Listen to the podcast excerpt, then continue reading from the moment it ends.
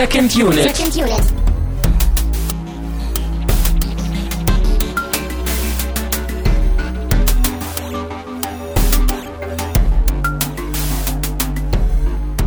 Herzlich willkommen zum Horror-Oktober bei Second Unit.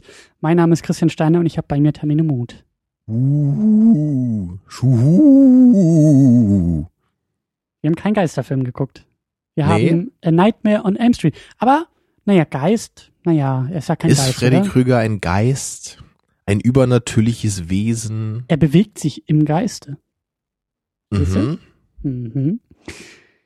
Wir widmen uns heute mal wieder einem Horrorfilm. Ähm, du hast dich schon drauf gefreut, das ganze Thema irgendwie abzuschließen. Ich habe das Gefühl, wir haben das irgendwie schon abgeschlossen oder ich habe das für mich, vielleicht habe ich das auch mit mir selber ausgehandelt ohne Mikrofon. Und Wir, hab wir haben es ein paar Mal wieder angesprochen, wir haben es mit den Gästen diskutiert hier, wir haben auch äh, letztens bei Night of the Living Dead haben wir sehr viel über Zombie-Filme geredet und versucht, Terminus perfekten Zombie-Film zu kreieren, auch im Geiste. den es immer noch nicht gibt an dieser Stelle, ja. Also Ja, aber die Projekte starten natürlich langsam. mh, Kickstarter, Denk ich mal, ja, Kickstarter-Kampagnen sind schon gestartet. Nee, aber ich glaube so heute, ich, ich, ich habe Lust, so nochmal das ganze Horrorthema so ein bisschen abzurunden, so die einzelnen Genres nochmal zusammenzubringen und so unsere Erwartungen oder Hoffnungen an das Horrorgenre so ein bisschen zusammenzufassen.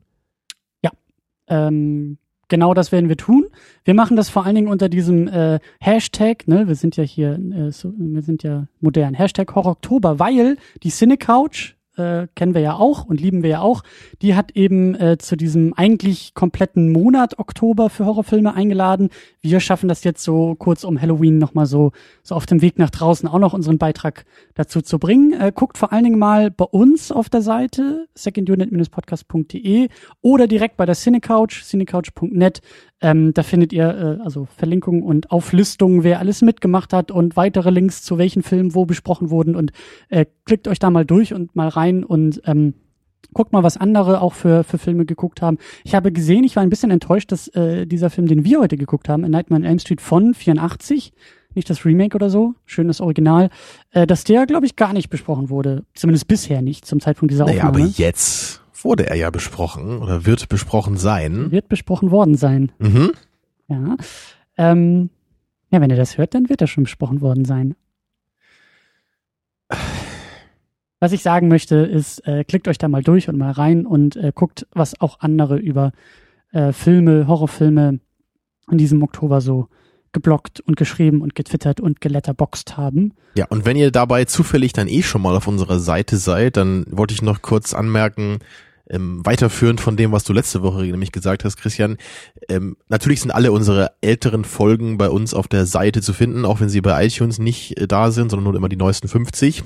Und vor allem hast du nämlich vor einigen Monaten schon eine sehr coole Übersicht gemacht. Es gibt nämlich einen Link bei uns auf der Seite, wo ihr draufklicken könnt und wo ihr einfach alle Folgen auf einmal in der Liste sehen könnt was auf jeden Fall sehr übersichtlich ist und auch mehr jetzt äh, als immer auf der Seite auf mehr Laden klicken und dann habt ihr irgendwann 100 Bilder in zwei Meter äh, langer äh, Folge auf dem Bildschirm, sondern da gibt's eine schöne Liste, ne, wo alle Folgen drei mit sogar. Titel, Es gibt eine Ja. Liste mit allen nummerierten Folgen. genau die meinte ich, ja. Dann gibt's äh, eine Liste zu den Genres, dass man nochmal sich durch Genre.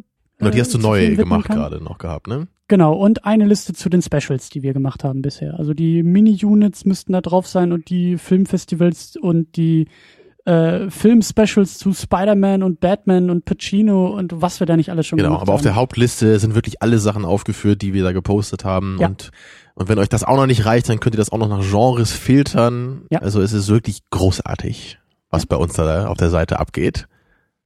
Genau das. Wenn ich jetzt nicht gerade einen Podcast aufnehmen müsste, würde ich da jetzt wirklich sofort online drauf gehen und mal gucken, was es da so gibt. Wenn du ihn nicht aufnehmen würdest, dann würdest du ihn hören. Richtig. Sehr schön. Von das ist auch die einzige uns. Phase in der Woche, Christian, kann ich dir sagen, wo ich nicht den Podcast höre, weil ich gerade ihn aufnehmen muss. Und es wäre verwirrend, wenn ich dabei noch einen auf den Kopfhörern hätte.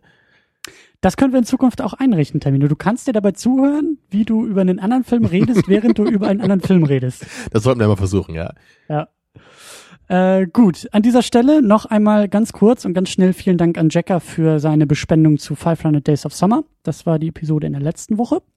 Und damit sind wir auch schon durch äh, zu den Flatterspenden und gehen über zum äh, Getränk. Du darfst jetzt gleich den Barkeeper hier spielen. Kriegst das hin? Ist alles ein bisschen, ne? Oh yeah. Ich werde meine Freddy Krüger Kralle benutzen, um dieses Bier zu öffnen. Es wird jetzt schon reichen, wenn du so einen langen Arm wie er am, am Anfang hättest. So dieser, dieser Mhm. Doppelt und dreifach so lange Arm. Vorsicht, nein, au, nicht. Aber dann würde ich ja träumen, wenn du jetzt Freddy Krüger wärst, ne? Hast du mal dieses Donkey Kong 64 Spiel gespielt? Natürlich. Weißt du, warum ich frage? Weil ich, mich hat halt wirklich diese Darstellung von Freddy am Anfang einmal an diesen einen Affen da erinnert. ist ein Orang-Utan. Konntest du nicht auf seinen Händen so laufen, so Handstand irgendwie? Ich glaube, der hieß Lanky Kong, ne? Also der hatte so ganz lange Arme und ich weiß auch, wenn man mit dem so gegangen ist, hat er die immer so über dem Kopf hin und her geschwungen. Das sah total bescheuert aus. Second Unit, äh, eure erste Quelle für Videospiele. Was mich schon wieder daran erinnert, dass ich immer noch diesen Donkey Kong Rap auswendig lernen muss, der am Anfang dieses Spiels gezeigt wird. Tja. Um ihn dann hier vorzutragen? Oh Oder? ja, natürlich. Wenn wir mal irgendwie King Kong gucken sollten oder so, dann Das wäre ein Grund dafür. werde ja. ich dann das Intro rappen. Welchen gucken wir denn? Gucken wir den aus den 30ern, aus den, was war das, 80er, 70er, 80er? Da gibt's auch noch einen? Ich glaube ja. Und den von Peter Jackson. Also der interessiert mich ja nicht so. Also ich würde auf jeden Fall den ganz alten gucken wollen, glaube Ist ich. King Kong Horror? Ist das ein Horrorfilm? Also wir sind schon gleich im Thema, ne? Es ist, ja, es ist halt ich überleite? Das ja, es ist ist sehr ein, es ist ein Monsterfilm in gewisser Weise. Kann man das als Horrorfilm bezeichnen? Ja, vielleicht. Aber das wollen wir nachher nochmal sehr äh, deutlich aufdröseln, glaube ich. Ja, das müssen wir vor allen Dingen mit einem Bier äh, vorbereiten. Genau, mit einem ist- Kirschbier. Du hast hier was Besonderes aufbewahrt für einen besonderen Moment, ne? Äh, kann man so sagen. Das hat äh, die liebe Mitbewohnerin aus ihrer Belgien-Reise, glaube ich, mitgenommen. Die war da äh, auf Exkursion. Dann sag mal, wie es heißt. Ich traue es mich nicht auszusprechen. Ich kann es auch nicht. Äh, es ist ein Kirschbier, ein belgisches Kirschbier. Können wir uns nicht darauf, darauf e einigen? Ecuador. Sicher, dass es nicht aus Ecuador kommt? Äh, oh, das ist ja richtig rot. Das ist ja richtig, das ist ja geil. Ich dachte, das ist einfach nur so ein Bier mit, mit, äh, also Bier einschenken musst du noch mal üben. Also die Krone ist hier irgendwie viermal so breit wie irgendwie. Ja, da ist ja nicht so viel drin hier in der Ja, du musst das Flasche. Glas so schräg, man muss das immer so schräg eingießen. Ich dachte, das ist so wenig, dass das jetzt egal ist. Hm. Bisschen was kannst du noch haben, wenn du willst. Nee, gönn dir mal, gönn dir mal. Ich würde sonst nachschenken. Also du bist ja eh eher so der Fruchtbiertrinker, oder? Ist Ja, das nicht so dein Bier jetzt? ich weiß noch nicht, ich muss auch mal probieren. Aber es könnte sein, ne? Es, es sieht auf jeden Fall blutig aus. Es riecht Passend. super, super kirschig. Oha, da, das riecht echt irre. Also wir hatten, glaube ich, schon mal so ein, so ein Bier mit einer leichten Kirschnote, glaube ich, ne? So ein, so ein dunkles. Ja, Das hat, mit hatten der- wir das nicht zweimal? Hatte das nicht einmal Richtig, ja, ja, genau, genau, Und- ja. Hm. Ja, das ist auf jeden Fall eine ganze Ecke süßer noch. Oh, also vom, Aber gefällt mir. also, also vom Bier schmeckt man da jetzt erstmal nichts, oder? ja, das ganz leicht, so merkst du es, ne? Aber das, aber der, der Kirschgeschmack übertönt das schon ganz schön. Ja. Aber es, aber ich finde es sehr passend zum Film, wirklich. Also, was ich vorher nicht wissen konnte, weil das, ich habe den Film ja gerade erst zum ersten Mal gesehen. Ja, ich Äh, auch. Genau, schrecklicherweise. Wir haben rausgefunden, dass du ihn wohl auch noch nicht gesehen hast. Und wenn überhaupt dann irgendwie Halloween oder äh, Freitag der 13. oder vielleicht Nightmare on Elm Street 7 oder keine Ahnung. Das ist ja das Problem bei diesen Horrorfilmreihen. Man weiß ja nie, also wenn man einen gesehen hat. In, in der Jugend irgendwann, ne? Man weiß nicht, war es Genau. der erste, war es der fünfte? Genau keine das, Ahnung. ja. Ja, aber jedenfalls, ich, ich fand den Film auch sehr, sehr irre. So, er hat mich sehr an Hellraiser erinnert. So Ja. sehr abgedreht, sehr, sehr viele verschiedene knuffige Elemente. Und jetzt wenig gruselig oder verstörend, sondern einfach abgedreht und, und sehr dynamisch inszeniert und viel Abwechslung drin. Mehr putzig als gruselig. Ja, und ich glaube, das Bier ist auch so, finde ich. Ist Es putziges ist sehr Bier. Abgefahren, blutig irgendwie. Ja. Du hast wie immer die Ehre, ähm, den Plot zusammenzufassen von A Nightmare on Elm Street. Ja, die Prämisse kannte ich sogar vorher schon, weil ich so klug bin. Nee, weil Ohne du die Film Simpsons geguckt hast. Ja, das auch, ja. Ich, ich muss sagen, K-L-U-K. ich, ich, ich liebe ja echt diese Halloween-Folgen bei den Simpsons. Also für mich gehören die ja nicht immer so zu den Highlights. Ich weiß nicht, ob die heutzutage immer noch so gut sind, aber ich habe die früher immer so mit am liebsten geguckt aus den einzelnen Staffeln. Und die, diese, diese Halloween-Parodie da ähm, von Friday, nein, wie, wie, wie sag ich das immer? Nightmare Friday on on Elm Elm Street. Street. Friday on Elm Street, ja. Ja. Nightmare the 13th. Genau. Wie auch immer, ja. Diese, diese Parodie fand ich immer sehr großartig da als, als Hausmeister Willy, ne, dann als Freddy. Also ein- einmal kommt er irgendwie aus der Sandkiste da raus als so ein riesiges Dudelsackmonster. Das fand ich immer noch sehr einprägsam. Ja. Naja, ganz so abgedreht ist der Film heute nicht gewesen. Aber jedenfalls geht's darum, dass ein paar äh, Freunde, ein paar Teenager in ihren Träumen von einem unheimlichen Wesen heimgesucht werden von nämlich diesem Freddy Krüger und seinem markanten Hut. Der hier noch als Fred Krüger aufgeführt wird in den Credits. Wurde auch im Film so genannt, ne? Mhm. Genau, ja. Äh, genau, und er, hat- er hatte dann seinen Fashion Hut auf, seinen äh, hübschen, einprägsamen Pullover und seine selbstgebaute Kralle. Und er, er ja, sucht sie in ihren Träumen heim, verletzt sie, bringt sie teilweise um. Und ja, da, Wen schreckt, denn? Wen denn? Die Kinder und Jugendlichen vor allen Dingen.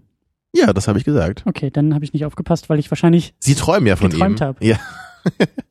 Ja, die, die Mädels und Jungs, die träumen ja von ihm und schrecklicherweise passiert ihnen das, was sie träumen, dann auch im wirklichen Leben. Also in ihrer, ihr wirklicher Körper wird angegriffen, obwohl sie eigentlich nur davon träumen. hm, Und das ist teilweise auch sehr cool rübergebracht in dem Film, so wie man dann sieht, wie sie eigentlich nur, nur träumen gerade und schlafen, aber ihr Körper äh, wird, wird sich äh, blutig aufgeschlitzt. Also das ist ja geil gemacht. und äh, an die Wand oder an die Decke gezogen oder oder im Fall von äh, Johnny Depp, der ja auch irgendwie dabei war, in das Bett hineingezogen, um dann irgendwie als Blutfontäne wieder rauszuspritzen. ja, da also, gab's einige coole Momente. Ja.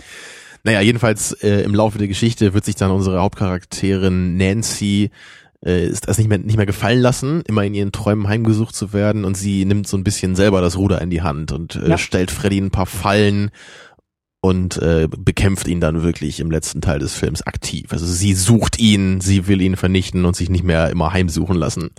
Ja, und das ist dann das große Finale des Films. Und ganz am Ende weiß man immer noch nicht, ob der Kreisel umgefallen ist oder nicht. Genau, ist Freddy tot oder nicht? Äh, war es ein alles nur ein Traum oder war es ein doppelter Traum?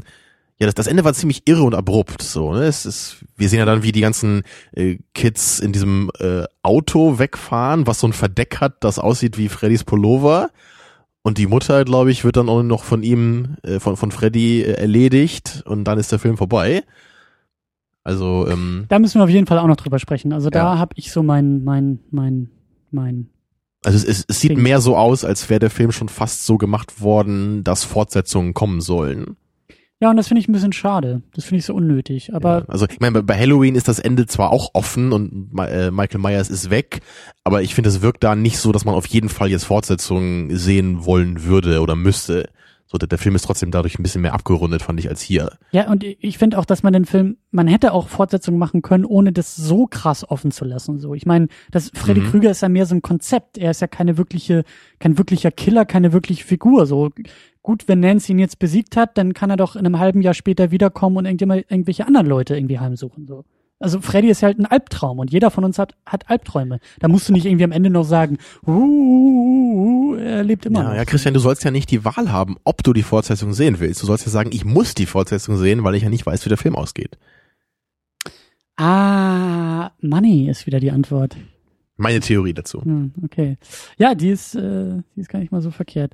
Ähm, lass uns kurz durchgehen, wer dort alles mitmacht. Also, der Film stammt aus der Feder und aus der, aus dem Regiestuhl von Wes Craven, Mhm. der auch Scream inszeniert hat. Richtig. Den du auch mal gesehen hast? Sogar? Ja, das ist Ja, auch schon ja, ja, ja. damals, früher. Ja, ich, ich kenne die ersten beiden Scream-Filme, die mag ich auch ganz gerne. So, die Mhm. sind ja auch eher so jetzt Parodie, weswegen ich auch nie verstanden habe, warum man jetzt so mit mit Scary Movie dann nochmal so eine Parodie der Parodie machen will. Soll ich dir sagen? Obwohl, ja. Money. Christian, Geld wirklich? Ja. Habe ich gerade dazu gelernt. Es geht ja, glaube ich, in diesen Scary Movie Filmen auch nicht nur um Scream. ne? Also ich glaube, da wird's ja auch ziemlich viel aufs Korn genommen. Ich habe so einen Film noch nie äh, ganz durchgehalten, glaube ich. Ich glaube, den zweiten habe ich mal Ich glaub, größtenteils viel gesehen und konnte das vor Schmerzen kaum aushalten. Das war echt ein Horrorfilm, glaube ich, Scary Movie 2 für mich, weil der so schmerzhaft war. Der war also- schrecklich, aber nicht gruselig. Ne? Naja, aber jedenfalls so Scream 1 und 2, die ich kenne, die sind, die sind ganz cool, weil die halt auch so einen Meta-Kommentar haben und auch im zweiten Teil wird dann so ein bisschen über Fortsetzungen geredet und das, ich, ich fand's ganz cool, so dass das dann, es ist zwar auch irgendwie ein Slasher-Film, aber es ist gleichzeitig auch so die Parodie davon. Es ist irgendwie beides auf einmal, so in gewisser Weise. Und Mhm. fand ich irgendwie schon ganz clever. Ja, aber ansonsten habe ich nichts von Wes Craven, glaube ich, gesehen. Ich weiß nur, dass er sehr, sehr viele Filme gemacht hat und äh, wo wohl ziemlich viele gute und äh, ziemlich viele miese Sachen so dabei waren insgesamt, was ich so gehört habe.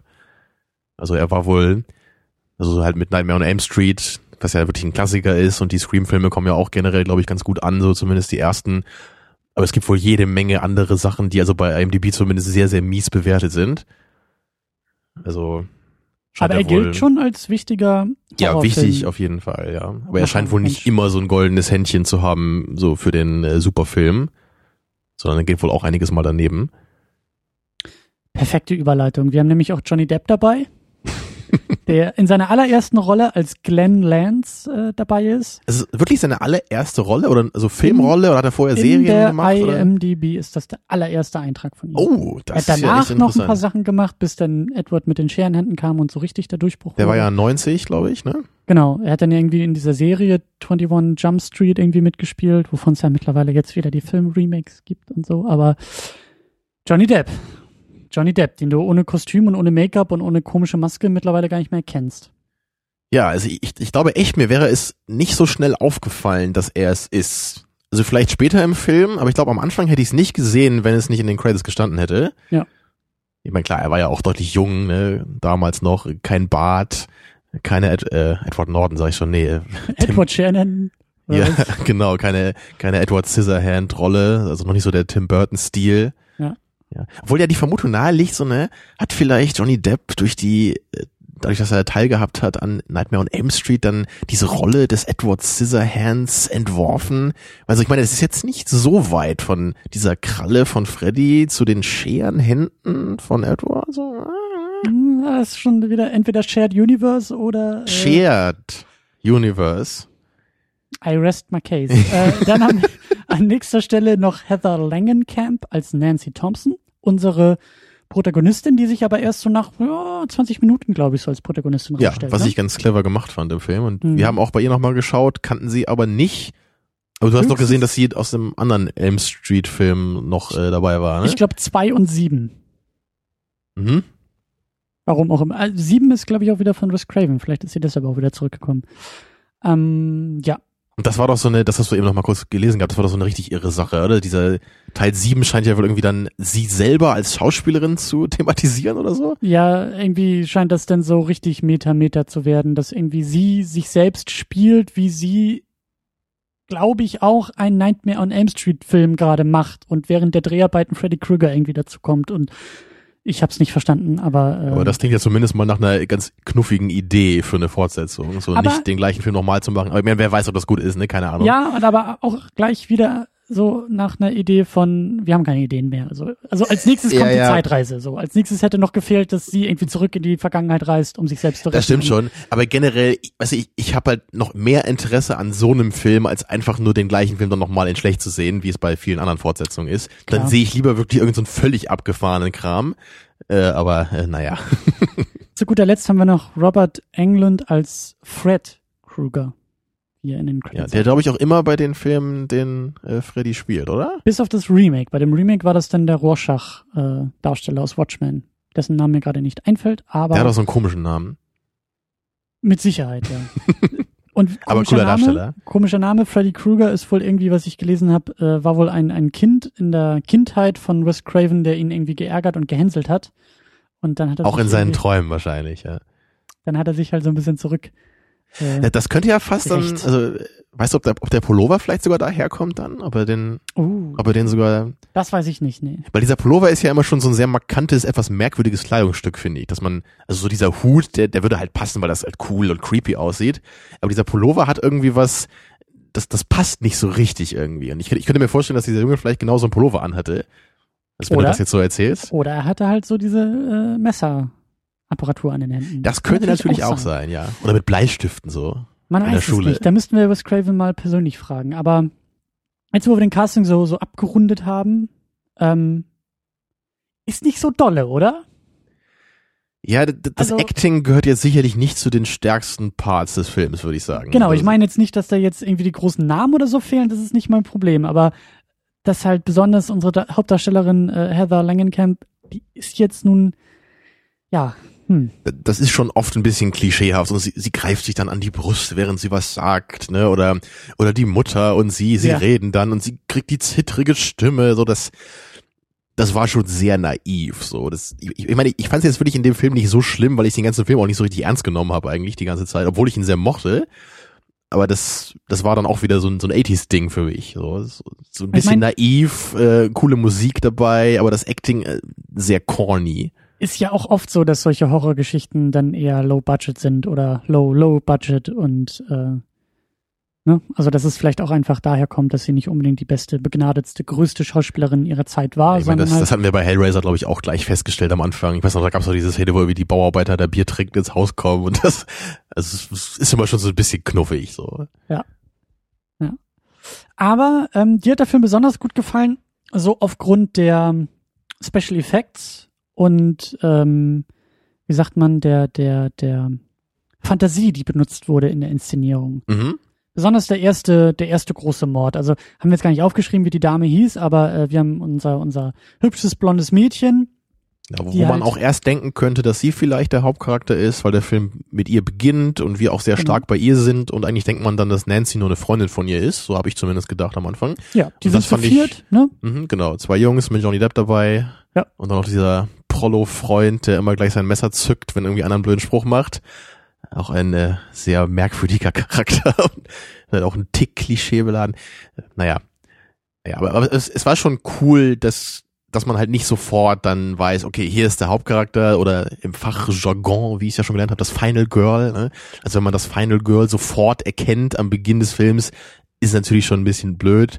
Und das fand ich hier schon zumindest ein bisschen clever, dass dann so der Fokus ein bisschen wechselt und, und sie dann eben auch relativ schnell stirbt und dann eben in dieser, wie du beschrieben hast, äh, sehr coolen Szene, äh, wo ich dann richtig bei dem Film auch dabei war spätestens. Also da, da sieht man, wie sie dann eben auch diesen, diesen Traum hat von Freddy. Ich glaube, man sieht ihn da zum ersten Mal auch so richtig dann. Ja. So oder ein bisschen mehr von ihm, nicht nur so diese leichten äh, Shots aufs Gesicht so im Halbschatten, sondern man sieht ihn wirklich so jetzt mal so als als als ganzen im, im ganzen Körpershot mit diesen irren Armen, mit, äh, mit seinem irren Gang da und seiner Kralle.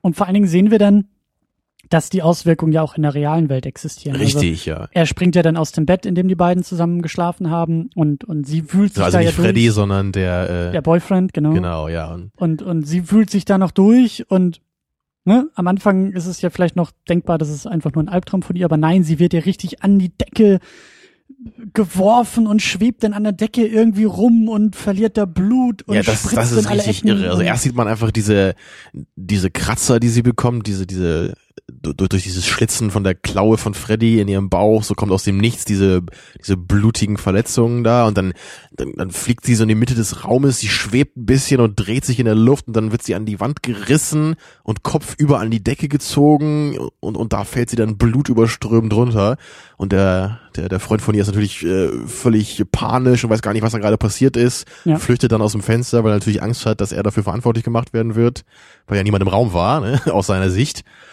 Und das, das fand ich wirklich richtig klasse inszeniert, auch mit der Musik und wie es gefilmt war. Also eine, eine super klasse Szene.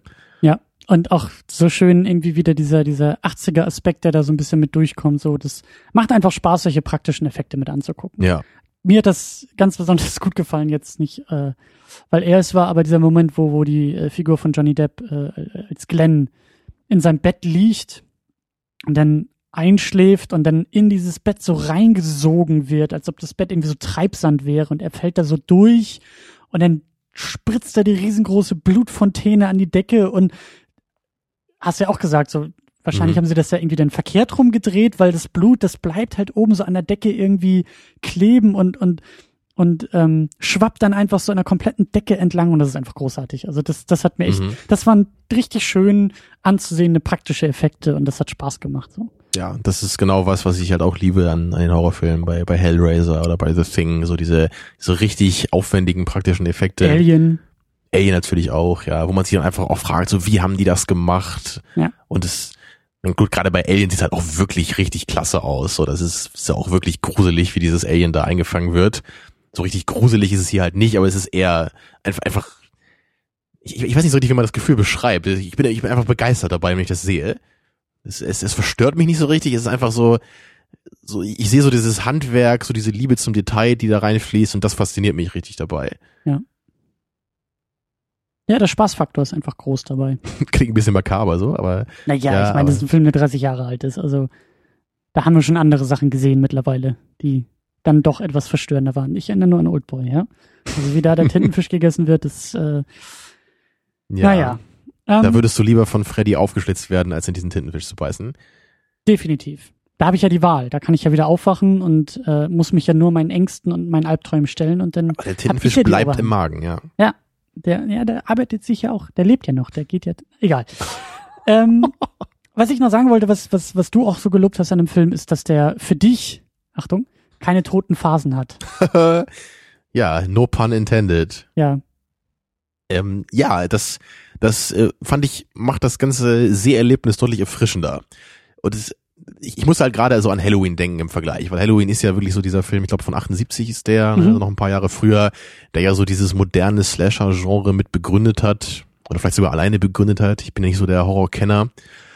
Und der, Film ist natürlich ein bisschen anders, da geht's mehr um Atmosphäre, da passiert jetzt nicht so viel. Da sieht man dann oft einfach auch nur Shots, wie Michael Myers irgendwie an der Straße steht und die Mädels da beobachtet oder mal mit so einem Auto durch die Straße fährt, glaube ich. Also das ist das ist eine andere Art, mit diesem Thema jetzt umzugehen. Und, und ich fand es bei Halloween eher ermüdend. Mhm. So, obwohl da sicherlich atmosphärisch ein bisschen was Cooles gemacht wird, so, da sind ein paar coole Shots drin, die Musik ist auch cool von Carpenter wie immer. Aber so im Großen und Ganzen war mir das einfach ein bisschen zu wenig. So, es, es passiert halt kaum was bei Halloween. So, im Grunde geht's halt nur um so ein paar Mädels, die halt so ihren Babysitterabend planen. Und am Ende zähle ich da halt ein paar von denen. So, das, das dauert halt 90 Minuten, bis da wirklich mal ein bisschen so Fahrt reinkommt. Und ich weiß, dass viele Leute den Film wirklich toll finden und ich, ich, für mich hat er einfach nicht so gezündet. So, ich habe den vor ein paar Jahren gesehen. Ich, ich wäre bereit, dem auch noch mal eine Chance zu geben. Aber, aber der, der Film heute war da auf jeden Fall für mich deutlich dynamischer. Da, da gab es eben nicht so diese langen Phasen, wo wenig passiert ist. So die, die einzelnen Todesszenen haben sich besser abgewechselt. Genau, der, der Aufbau war schöner. Und es, es gab einfach oft diese Momente, wenn wir wieder in dieser Traumwelt waren mit Freddy. Es, das, das wurde einfach oft gemacht. Das passiert nicht nur zweimal im Film, sondern es ja. ist bestimmt fünf, sechs Mal oder so, dass jemand im Traum ist oder noch öfter vielleicht sogar. Ja. Und das, das wechselt sich eben dann mehr ab. Man, man kriegt einfach mehr zu sehen. Das passiert mehr. Das ist mehr so meine Art von, von so einem Film jetzt, so von einem Slasher-Film gerade. Da, da, da will ich nicht, nicht allzu viel Atmosphäre, glaube ich, bekommen, weil das, weil das Slasher-Thema für mich einfach auch nicht so interessant ist, dass ich das atmosphärisch verpackt sehen will. Ja, da werden wir am Ende, glaube ich, auch noch ein bisschen, ein bisschen äh, drauf zu sprechen. Genau, Atmosphäre ist natürlich schon wichtig bei Horrorfilmen, so, aber das, das muss jetzt für mich nicht unbedingt bei einem Slasher-Film dabei sein. So, da, da habe ich andere Genres im Horror, wo ich Atmosphäre will, glaube ich. Ich, also mir hat das ja sehr gut gefallen, dass hier diese, diese Traumthematik so aufgemacht wurde, dass es Teil der Prämisse ist, dass Freddy halt irgendwie in den Albträumen umherwandert und sich dort eben seine Opfer holt und die dann auch in der realen Welt sterben. Ich fand es halt nur ein bisschen schade.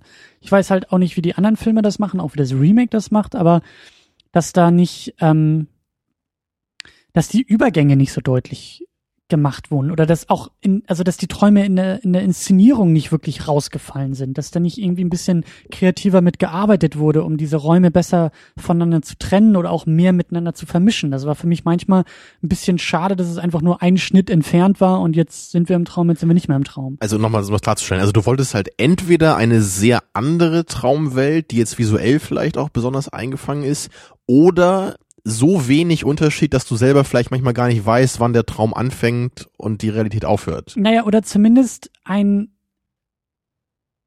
ein ähm, besserer, ein, ein, ein größerer Umgang mit der Thematik in dem Medium Film.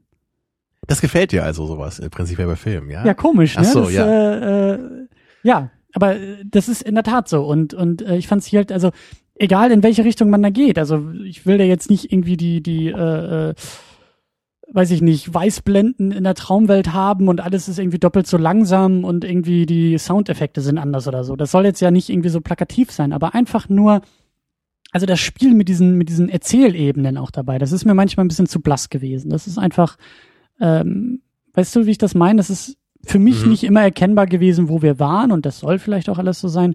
Aber ich fand es irgendwie schade, dass ich fand's, ich fand's inhaltlich sehr, sehr cool, als sie dann auch anfing, sich mit Träumen auseinanderzusetzen und sie dann ja mit ihrem Freund irgendwie spricht, so welche Möglichkeiten es irgendwie gibt und in dem Moment, wo man irgendwie anfängt, sich dem Traum bewusst zu werden, dass man dann so ein bisschen zurückschlagen kann und das ist ja Spoiler-Alarm auch eigentlich die große Auflösung am Ende, dass sie sich ja ihm stellt und sagt, du hast hier keine, kein, kein, kein, mhm. keine Energie, kein Sagen in diesem Traum, sondern es bin ich. Und dann verschwindet er. Das finde ich cool. Das fand ich eine ne coole Art, auch diese, diese, dieses Horrormonster aufzulösen und auch diese Geschichte aufzulösen. Deswegen bin ich eigentlich so böse, dass ein Schnitt später er gleich wieder da ist und irgendwie ja doch alles für die Katz war. So, das Ja, aber also ich meine, bis auf das Ende würde ich jetzt schon sagen, dass man immer relativ genau wusste, wann jetzt jemand träumt und wann nicht, oder? Das naja, würdest du das jetzt nicht- Ich meine, das war, glaube ich, so narrativ immer ziemlich klar. Es war nur visuell nicht so richtig umgesetzt. Ja, ja. Dann hatte ich dich vielleicht eben ein bisschen missverstanden, weil, weil das, weil ich hätte mir schon vorstellen können, dass mir das noch besser gefallen hätte, wenn, wenn vielleicht wirklich die Grenzen ein bisschen mehr verschwimmen und man teilweise echt gar nicht weiß, so träumt sie jetzt oder nicht, bis dann irgendwie Freddy auftaucht. Und also gerade so, also in der Schule zum Beispiel, als sie da einmal einschläft, da sieht man ja, okay, sie wird dösig Ja. und dann plötzlich ähm, gibt's dann so einen kleinen Schnitt und sie ist halt wieder wach, aber man sieht sofort, okay, die anderen Leute in der Klasse, die gucken so ganz starr nach vorne. Man sieht sofort, okay, auch durch die Musik, sie träumt jetzt. So, und da hätte man vielleicht dann, man hätte vielleicht langsam dann immer so anfangen können, dass sich das Szenario so leicht verändert, wie man das ja auch aus eigenen Träumen vielleicht kennt, dass man erst gar nicht versteht, dass gerade was Komisches passiert, aber so an kleinen Details fängt es dann langsam an, dass man merkt, irgendwas stimmt hier nicht. So. Und genau das ist, das ist der Punkt. So inhaltlich werden die Träume markiert oder auch, oder auch, da, also damit wird gespielt inhaltlich mit dieser Traumthematik, aber visuell nicht so, nicht so sehr. Außer dass Nee, nee. Freddy da ist, wissen wir eigentlich selten, oh, jetzt sind wir hier in einem Traum. Ja, Es, es gibt so ein paar kleine Bilder dann hin und wieder. Ich glaube, diese, das, das blonde Mädchen taucht auch noch mal auf, so äh, Ja. einmal und dann kommen so Maden aus ihrem Körper raus. Also das, das ist aber eher so, so da ist dann so ein Bild in diese Szenerie geworfen, was dann ganz klar rausfällt, aber es ist immer noch der gleiche dreckige Hinterhof, wo die Mülltonnen stehen, der Ja. auch in echter ist. Ja. Ja, da, da hätte man vielleicht mehr oder weniger machen können. So ist, ich fand so auch nicht schlecht, aber es ist trotzdem interessant, sich zu überlegen, was man noch alles rausholen können, hätte können, wenn man es denn möchte. Deswegen frage ich mich auch, wie die späteren Filme irgendwie damit, damit umgehen. Ja, aber das, das ist vielleicht auch so ein, so, so ein Horror-Ding irgendwie. Ist, die, die Idee ist eben sehr cool hierbei, die Prämisse ist toll, auch der Charakter ist cool von Freddy, aber dennoch wird, wird nicht so richtig viel damit gemacht. Es, es ist einfach nur eine coole Idee so. Ja. Aber es ist nicht die äh, filmische Brillanz durch das Writing oder wie das jetzt eingearbeitet ist in die Story. Und natürlich, es, es bleibt ja auch ein Slasher-Film dabei. Das, in Anführungsstrichen soll jetzt nicht die große Kunst sein, nehme ich mal an. Ne? Das, das, das ist ja auch trotzdem irgendwie Entertainment-Kino in erster Linie. So, deswegen ist es jetzt auch nicht so ein großer Nachteil, würde ich sagen. Aber wenn so ein Film für mich dann wirklich so in, in meinen Favoritenkreis aufgenommen werden möchte, dann müsste er, glaube ich, sowas machen. Dann müsste er da noch mehr tun. Und das, glaube, an Horrorfilm hat das bis jetzt eigentlich nur Alien geschafft, dass ich den Ja. wirklich als einen meiner Favoriten nennen würde. Dir hat vor allen Dingen ähm, dieser Film so gut gefallen, unter anderem, äh, weil, weil äh, 80er und so, ne? Haben wir ja auch schon intensiv besprochen, aber du, du magst die Musik, du magst die praktischen Effekte, du magst die Stimmung. Richtig, ja, das habe ich auch bei so ein paar Carpenter-Horrorfilmen so aus der Zeit. So, das, das ist für mich dann immer der gleiche Pluspunkt noch, der mir das Horrorthema ein bisschen zugänglicher macht. Mhm. Das war eben so mit die Höchstphase der praktischen Effekte, so kurz bevor dann mehr mit Computer gemacht wurde. Und das, das ist für mich einfach allein schon Viewing Pleasure genug, so tolle praktische Effekte zu sehen. So gerade bei The Thing eben, ne, da ist es, ist es wahrscheinlich so die Höhepunkt, äh, also der Höhepunkt der praktischen Effekte, würde ich mal sagen, so im, im Kinobereich. So was so dieses Body Horror Element angeht. Und das, gab's hier ja auch so ein bisschen. Das war jetzt nicht allzu viel Body Horror, ne? Bei, bei Hellraiser gab's das mehr am Anfang. So die, weißt du, vielleicht noch dieser Körper, der sich da verändert von ihm. Das fand ich sehr, sehr toll gemacht in dem Film. Und natürlich auch diese, diese Xenobiten, wie die, wie die äh, maskiert wurden, so. Und, Ja. und auch so ein, einmal, einmal gab's auch so eine Szene auf so einem Flur, wo, wo das den, so, so, so ein Monster lang, ge, lang gekrochen ist, weißt du, vielleicht auch noch so, so, ein- so, so ein paar coole Shots gab's da einfach. Und, und hier waren es nur so ganz kurze Momente, so einmal zum Beispiel, da fällt äh, so das Gesicht von Freddy ab. So, ich glaube, so, in so einem Traum greift ihr, nee, ihm, ihm so eine der Mädels ins Gesicht und, und er lacht halt und, und diese erste Schicht von seinem Gesicht fällt einfach ab und man sieht darunter so die- dieses Fleisch von ihm noch. Oder er schneidet sich einmal so selber in die Finger und das Blut kommt raus oder, oder er schneidet sich in die Seite und da kommen so Maden aus seinem Körper. So, das, das waren so coole Kleinigkeiten noch so. Obwohl das Ganze jetzt ja nicht unbedingt der Body-Horror-Film ist, aber so, es war so ein bisschen dabei zumindest. Ja. Ja, also allgemein war das echt so, hier, hier kamen für mich viele Sachen zusammen, so eben die, die, das 80er-Ding allgemein und auch all, in dem Horrorfilm selber. Also es, es gab zumindest eine interessante Prämisse, auch wenn da nicht so viel mit gemacht wurde. Es gab einen, einen coolen, markanten äh, Bösewicht oder Monster. So, das Acting war vielleicht nicht so toll, ne, aber dafür war dann die Musik wieder klasse und auch die einzelnen Tode waren meistens sehr, sehr schön gemacht.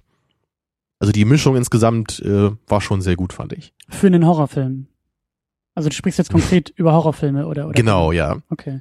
Ähm, ich glaube, das ist eigentlich auch schon, schon der Startpunkt für die, für die weitere Diskussion über Horrorfilme selbst, weil, ähm, weil du davon sprichst, viele Sachen kommen zusammen. Was sind denn so für dich mittlerweile die Sachen? Wir haben das ja vor anderthalb Jahren, haben wir letzte Woche auch schon angedeutet, 2013 haben wir so ein bisschen versucht, uns dem Horrorgenre zu, zu nähern und haben das auch über sehr, sehr viele Vertreter gemacht.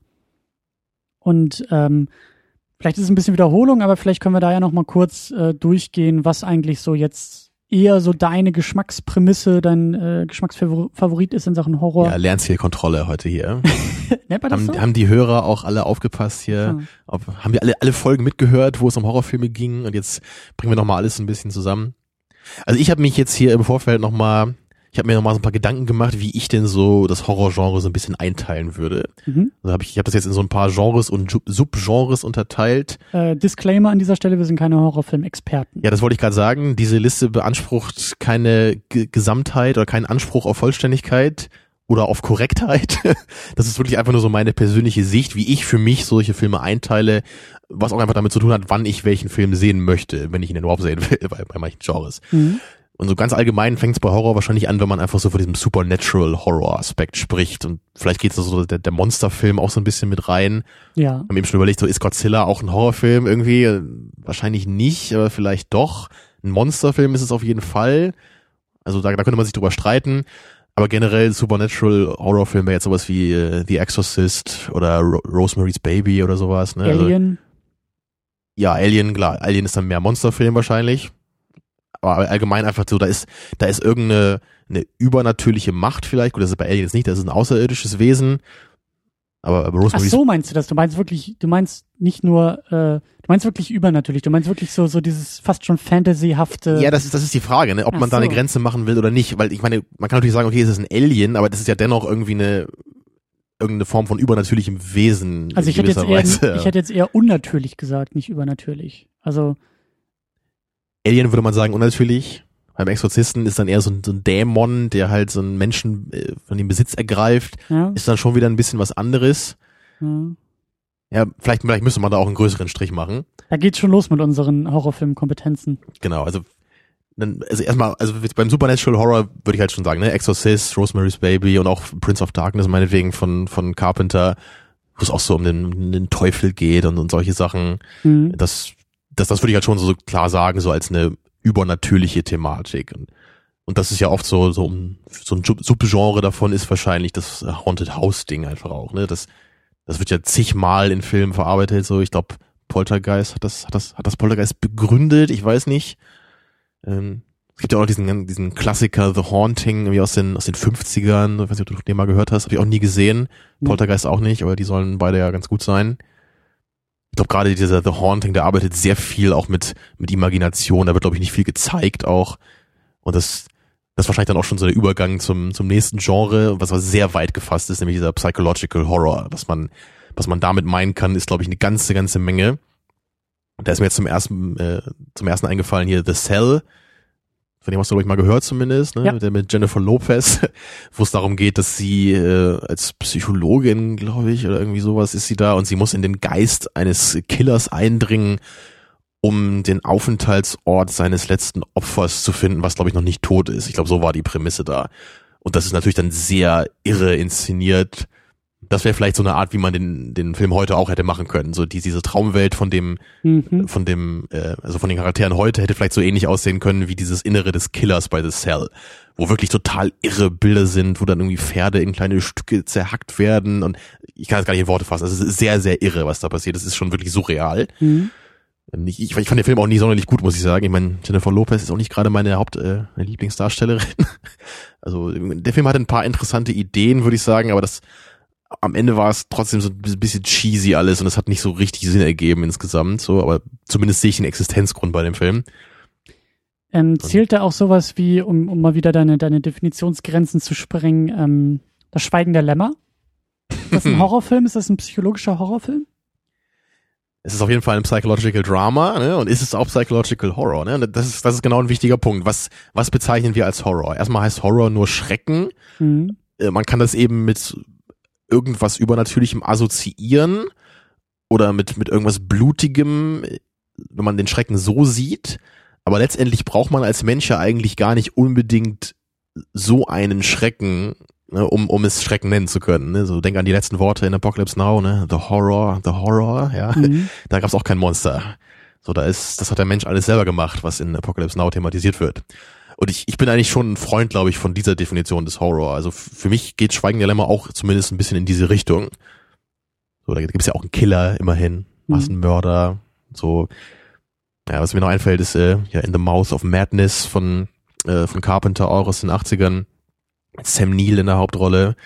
Der, er, er spielt da so einen, so einen Writer, der so eine, so eine Lovecraft-artige Geschichte schreibt und, und im Laufe des Films gerät er dann immer mehr so in diese Geschichte selber, die er schreibt. Also das wäre jetzt so ein, so ein typischer Plot von mhm, so einem, mhm. von so einem Psychological Horror-Film, ne? So die, die, die Grenzen von Realität und äh, Fantasie verschwimmen. Und es gibt auch ein paar Body-Horror-Elemente und wirklich so, so creepige Bilder, die im Gedächtnis bleiben. So, das, das wäre dann so sehr, sehr deutlich das, was ich mit der Definition meine. Aber man, man kann sich eben auch weiter davon entfernen.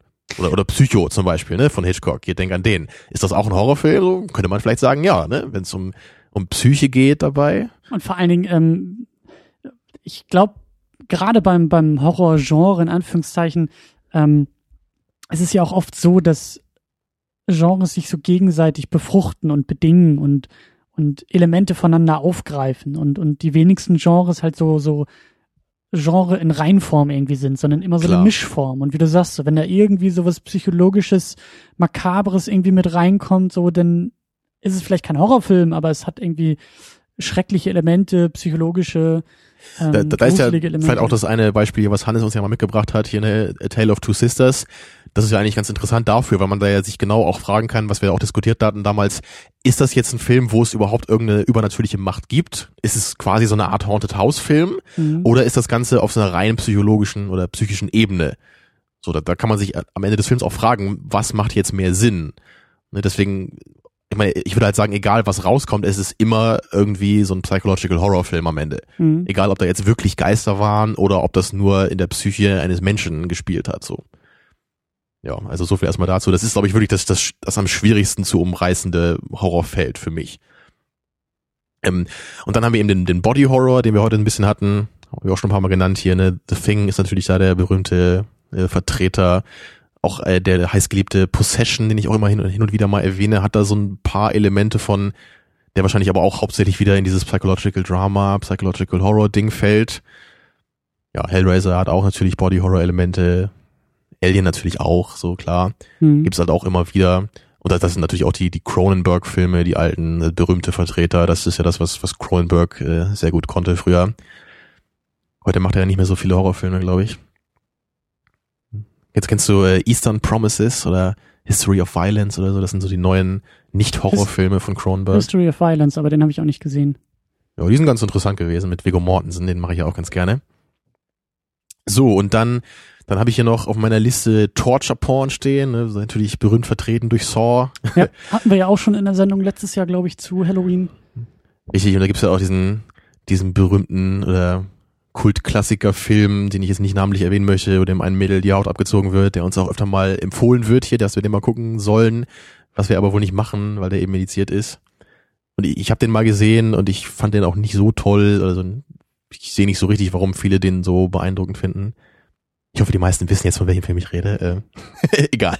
Ja, und dann habe ich als, als letzten meiner, meiner persönlichen fünf Genre-Unterteilungen jetzt noch so den, den Slasher-Film aufgeschrieben, wo wir heute eben sind dann. In erster Linie zumindest. Ne? Ich habe ja schon gesagt, es kommt mhm. für mich dann viel zusammen, aber ich würde schon sagen, hauptsächlich ist es eben so ein Slasher, Teenie-Slasher-Film. Ich glaube, formal äh, reicht mir das hier, um den da einzuordnen in erster Linie. Ich überlege gerade, äh, manche von diesen Unterteilungen, die du, die du vorgenommen hast, sind eher, glaube ich, so inhaltlicher Natur, manche eher so formeller Natur. Ne? So der Slasher ist mehr so durch, durch den Aufbau, durch die Dramaturgie vorgegeben, während halt der Psychological Horror Absolut, ja eher eine inhaltliche ich, Sache ist. Und dann, das meine ich halt. Und in dem Moment, wo du beides kombinierst, so wie hier jetzt ja auf eine gewisse ja. Art und Weise, wird's denn wieder so kritisch. ist ne? ganz klar, ne? diese Liste hier ist durch mein eigenes Brainstorming entstanden von einigen Minuten und ich habe mich da jetzt nicht eine Woche hingesetzt und das irgendwie recherchiert und Ja. äh, systematisch ausgearbeitet, wie ich die Filme unter, unter, äh, teilen möchte. Es ist für mich eher so dieses Ding, wann gucke ich welchen Film oder wenn ich an diesen Film denke, was fällt mir zu dem Film ein, was ist mir persönlich da am ehesten im Gedächtnis geblieben. Ja. So und bei Halloween ist es halt ganz klar nicht der psychologische Aspekt, sondern eben der Slasher-Aspekt, obwohl sicherlich da auch beides da ist. Ja, und, und hier High Tension hatten wir, hat Stefan damals mitgebracht, der ja auch diese psychologische Komponente hatte, so, aber natürlich trotzdem in erster Linie ein Slasher-Film ist. Da, Ja. da gibt es ja wirklich zig Sachen, da gibt's so diese Leprechaun-Filme, die, wo es auch, glaube ich, irgendwie sechs Teile von gibt, wo dann einer irgendwann nachher im Weltraum spielt oder irgend so ein völliger Quatsch, ja. Ähm, und, und da, da haben wir auch schon, glaube ich, äh, mal den, den Tucker and Dale zusammengeguckt, ne? Tucker and Dale vs. Evil, auch noch Das vor dem Podcast, ja. War ja auch schon fast eine Parodie, Genau, das- Comedy. Hm. Richtig, das geht eher so in die Scream-Richtung oder wahrscheinlich sogar noch ein bisschen darüber hinaus. Mhm. Das, das spielt ja ganz klar mit den Klischees des Genres und äh, ist dabei natürlich trotzdem selber auch noch ein Slasher-Film, nur macht es eben auf eine andere Weise und man sieht eben, die Killer sind nicht die bösen Hillbillies, sondern einfach nur irgendwelche armen Jungs, die halt versehentlich immer irgendwelche Leute umbringen, ja. Ja. Was ich, was ich schon ganz, ganz clever gemacht fand. Also es gab viele lustige Momente, so am, am Ende wurde es vielleicht ein bisschen, ein bisschen öde, so, aber so gerade so die ersten zwei Drittel fand ich sehr, sehr gut bei dem Film. Aber was Sehr ist es denn, was, was, was dich so am meisten interessiert bei den Horrorfilmen oder was du am meisten suchst? Ähm, lass mich das noch kurz zu Ende führen. Ach so, ich dachte, ich wir noch, schon durch. ja, ich habe noch hier ein paar. Ich habe mich halt hier bei den anderen Sachen nicht so richtig getraut, das als Hauptgenre zu nennen.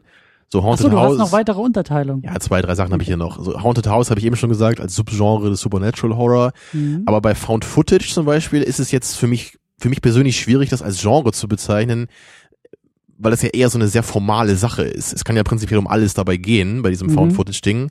So fing ja dann mit Blair Witch Project an. Ich meine, was ist das jetzt? Ist das jetzt ein Supernatural Horrorfilm, weil da möglicherweise eine Hexe rumläuft oder ist das alles psychologisch? So, ich meine, du weißt das ja nie bei Blair Witch Project. Vielleicht hat, denen auch einfach nur irgendwie ihre Mutter da einen Streich gespielt im, im Wald. Ja, das kann auch sein. Mhm. Ja, und, und bei Paranormal Activity ist es wahrscheinlich schon klar, dass es da um übernatürliche Phänomene geht.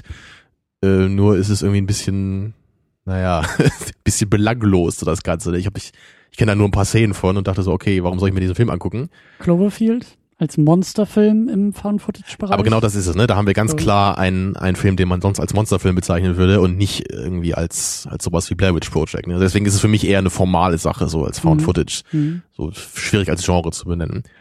Und dann ist mir eben noch hier natürlich Zombie-Filme eingefallen oder, oder Splatter-Filme, so was, was ja oft auch Hand in Hand geht. Äh, Night of the Living Dead haben wir geguckt und äh, die, die Parodien finde ich da auch irgendwie interessanter als die Filme selber, so Zombieland ist vielleicht nicht unbedingt eine Parodie, aber hat zumindest so, ist self-aware, würde ich sagen. Mhm. Und Shaun of the Dead ist halt eben ganz klar die Parodie, die wahrscheinlich für mich auch so der beste Zombie-Film ist. Obwohl er halt nur mit den Klischees des Genres spielt. Aber dieses Spielen mit dem Genre finde ich eigentlich interessanter als das Genre selber. So bei Slasher ist das auch oft so.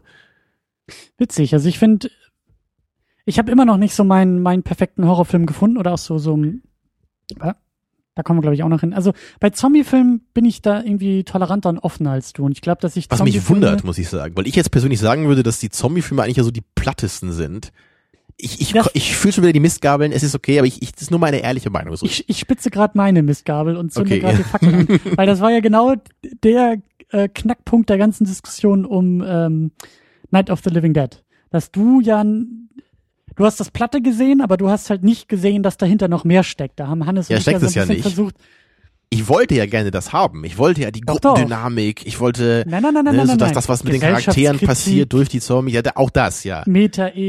Metaphorische Deutung, all das kann man mit den Zombie-Filmen halt wunderbar machen und auch schon mit dem Film. Ja, man aber kann das machen, wenn man das will, aber das ist für mich einfach nicht naheliegend, das zu machen. Man, man kann auch bei Romeros anderen Filmen dann irgendwie, wenn die Zombies durchs Kaufhaus rennen und oder, oder die Charaktere dann Fernseher im Kaufhaus klauen, obwohl die Zombies da rumlaufen, kann man sich dann fragen, in was, inwieweit das eine Konsumkritik unserer Gesellschaft ist. Ja. Aber das ist dann so wie, wie bei Snowpiercer jetzt, wenn halt irgendwie die, das, Zukunft, zukunftsdystopische Setting daraus besteht, dass irgendein Zug im Kreis fährt durch eine Schneelandschaft. Was halt einfach so die, die bekloppteste, dümmste Prä- Prämisse aller Zeiten ist. Und dann natürlich kann ich das irgendwie zusammenpuzzeln als so eine Metapher dafür. Aber man muss ja trotzdem noch be bewerten, ist es jetzt wirklich eine sinnvolle Metapher oder ist es einfach nur irgend so ein Nope. Quatsch? Nope. den Punkt habe ich schon lange hinter mir gelassen, das irgendwie dann noch zu bewerten und zu sagen, das ist jetzt gut, das ist jetzt schlecht oder so, da habe ich überhaupt gar kein Interesse mehr dran. Ich will einfach nur gucken, was da drin steckt. Aber das ist halt eben, kann. das Problem ist halt, ne, dass du kannst halt Filme nicht nicht bei sowas finde ich deskriptiv bewerten. Ne? Du kannst natürlich sagen, okay, der Shot ist so und so, hier wird das und das gemacht. Also ich bin zum Beispiel ja auch der Meinung, ähm, und das ist jetzt echt sehr, sehr aus der aus der Hüfte geschossen, weil ich jetzt echt nicht so intensiv und involviert jetzt hier bei Nightmare on Elm Street war. Aber ähm, es ist doch schon ganz, ganz deutlich, oder es gibt doch deutliche Zeichen, die man noch weiter interpretieren kann, dass ausgerechnet Freddy Krüger Kinder und Jugendliche oder hier ganz besonders Jugendliche in der Pubertät holt, dass er sich äh, als allererstes das Mädel holt, was irgendwie vorher ähm, mit ihrem Freund geschlafen hat und dann natürlich den Freund als nächstes holt. Also der Sex wird natürlich bestraft. Ähm, ich fand auch äh, die, die, ähm, wie hieß sie noch, unsere Nancy, wie sie sich mit ihrer Mutter unterhalten hat und die Mutter ja irgendwie sozusagen die, die Informationsbarriere war und sie eingeweiht hatte, weil die Mutter schon wusste, wer Freddy Krüger ist. Und die beiden auf einmal so eine, eine enge Verbindung miteinander hatten. Und also da das, dann wieder so Männer gegen das, Frauen ich mein, ausgespielt werden. Ich also, weiß schon, was du meinst. Klar, das sind ja auch so Themen, die man dann immer bei Horrorfilmen wieder ansprechen kann. Für mich ist das nur das Problem, okay, er holt sie jetzt nach dem Sex. Und äh, wenn er sie jetzt vor dem äh, Sex geholt hätte, kann man auch sagen, ja, er verhindert, dass es dazu kommt, dass sie Sex haben. Das Ding ist, ja, du warum muss der halt Sex denn überhaupt in den Filmen passieren? Warum sind das immer pubertär, pubertierende, äh, heranwachsende junge Menschen? Warum ich mein, sind das nicht Rentner? Warum geht Freddy Krüger nicht durch das Altenheim und holt sich irgendwelche Rentner ab? Also ich so, würde vermuten, dass das damit zu tun hat, dass diese Filme meistens jüngere Leute gucken und dass das deswegen einfacher zugänglich gemacht werden soll für die. Das ist meine persönliche Vermutung dabei. Ne? Okay, aber ich, dann gehst du halt von außen ran, denn, denn dann gehst du nicht innerhalb der, der Geschichte, innerhalb der Welt und suchst nicht sozusagen, was was die Zeichen innerhalb dieser Erzählung und Geschichte irgendwie ausmachen können, sondern du guckst halt eindeutig von naja, außen drauf. finde ich schwierig. Ich finde, wenn man einen einzigen Film dann nur betrachtet, dann könnte man meiner Meinung nach immer alles irgendwie metamäßig interpretieren, alles was Freddy macht und, und man, man könnte immer irgendeine Erklärung dafür finden. Ich finde es aber nicht so nicht naheliegend. Ich wäre halt nie auf die Idee gekommen, dass es irgendwie was damit zu tun hat, dass die beide jetzt miteinander geschlafen haben und dass er deswegen danach dann kommt. Aber das, das muss ja nicht heißen, dass es nicht da drin steckt, nur weil du die Ich meine, klar, das kann natürlich sein, aber ich meine, das wäre mir halt nie in den Sinn gekommen, wenn ich einen Film betrachte. Wenn ich natürlich jetzt irgendwie 20 Filme betrachte von diesen Slasher-Filmen, wo das jetzt immer irgendwie so ähnlich gemacht wird, meinetwegen, bei, bei manchen Themen vielleicht, dann würde ich auch langsam mir Gedanken machen, ob da vielleicht wirklich irgendeine Intention dabei ist das finde ich dann aber wieder, also ich bin schon der Meinung, dass man das im allerersten Film sehen kann. Also dass man da jetzt nicht, es geht ja nicht um eine Analyse des, des Genres, sondern einfach nur das, was du, was du als Gegenstand vor dir gesehen aber das ist das, das ist genau wieder die Diskussion, die ich gerade auch hier äh, geführt habe, weil ich Spring Breakers geguckt habe, um einen, einen ganz naheliegenden Vergleich zu machen. Weil es ist, ist genau das gleiche Ding, weil ich, du weißt ja, glaube ich, ein bisschen zumindest, was Spring Breakers ist, ne? Mhm. relativ neuer Film, wo es darum geht, so die unsere heutige Jugend so ein bisschen einzufangen und dieses äh, Party-Thema satirisch zu verpacken in gewisser Weise und das der Film arbeitet auch mit Kontrasten, das halt irgendwie so, es gibt halt so Voice-Over, also recht äh, äh, depressive Voice-Over, während man so eine exzessive Partyszene zum Beispiel sieht. Also da, da wird halt auch so, so ein bisschen damit gespielt mit diesem, mit diesem Thema einfach, was für viele Jugendliche heute halt sehr wichtig ist. Oder irgendwie dieser Ausbruch aus der Gesellschaft, dieses Fliehen in Spring Break und diese exzessive Partyszene zu erleben ich meine, ich, ich sehe halt auch, dass das irgendwie da drin steckt, aber ich, ich sehe einfach nicht genug, um jetzt irgendwie zu sagen, dass dieser Film halt irgendwie ein super Meisterwerk ist und das halt auf eine ganz brillante Weise irgendwie thematisiert. Das ist halt so. wieder so der Punkt. Das eine hat ja mit dem anderen nichts zu tun. Ich kann ja aus dem Film, also in einem, in einem einen bewertest du den Film, in einem, in einem anderen analysierst du den Film. Ich kann auch aus dem Film erstmal rausziehen, was ich rausziehen kann, was ich drin sehe oder nach deiner Methodik, was mir der Regisseur hat sagen wollen. Das kann ich ja erstmal versuchen, irgendwie ja, ja. Zu, äh, zu erschließen. Und dann im zweiten Schritt kann man immer noch fragen, ist das jetzt gut, ist das jetzt meine, schlecht, ist das jetzt sinnvoll? Da, da gebe ich dir gewisser, in gewisser Weise natürlich recht, aber ich finde es trotzdem schwierig, das völlig von der quantitativen Ebene loszulösen. So, oder, nee, von der quantitativen, das, das wirklich davon loszulösen, weil, ich meine, guck dir Alien an. Wir haben jetzt den äh, weiblichen Hauptcharakter als Actionheld. Ja. So, das ist natürlich sicherlich etwas, was man deskriptiv erstmal feststellen kann. Ja. So, aber, aber was ich jetzt wirklich dann damit mache, mit dieser deskriptiven Aussage, ist halt immer noch völlig subjektiv. Ich kann jetzt entweder sagen, dieser Film ist die ultimative feministische Botschaft schlechthin, oder der Film bricht vielleicht einfach nur aktiv mit dem Action-Genre und es hätte genauso gut irgendwie ein Rentner sein können, der die Hauptrolle spielt, meinetwegen, ja. Mhm das ist für mich halt immer noch eine ganz andere Ebene. Also ich kann erstmal nur sagen, okay, das ist vielleicht irgendwie anders, als es sonst ist. Und da muss ich wieder dann eben andere Filme mit einbeziehen. Aber ich würde zum, zum Beispiel, wenn jetzt mir bei Alien einer erzählen will, dass das wirklich ein richtiges feministisches Statement ist, dann, dann macht es für mich innerhalb des Films überhaupt keinen Sinn, außer man hält den Film eben gegen andere Actionfilme aus der Zeit. Und da bin ich meiner Meinung nach schon sehr weit aus der deskriptiven Ebene, Ebene raus. Hm, würde ich jetzt so nicht sagen. Aber wieso also, nicht? Du, du siehst doch einfach nur, okay, da ist jetzt ein Charakter, der ist eine Frau. Das, das fällt dir ja auch nur auf, weil du weißt, dass es sonst meistens ein Mann ist.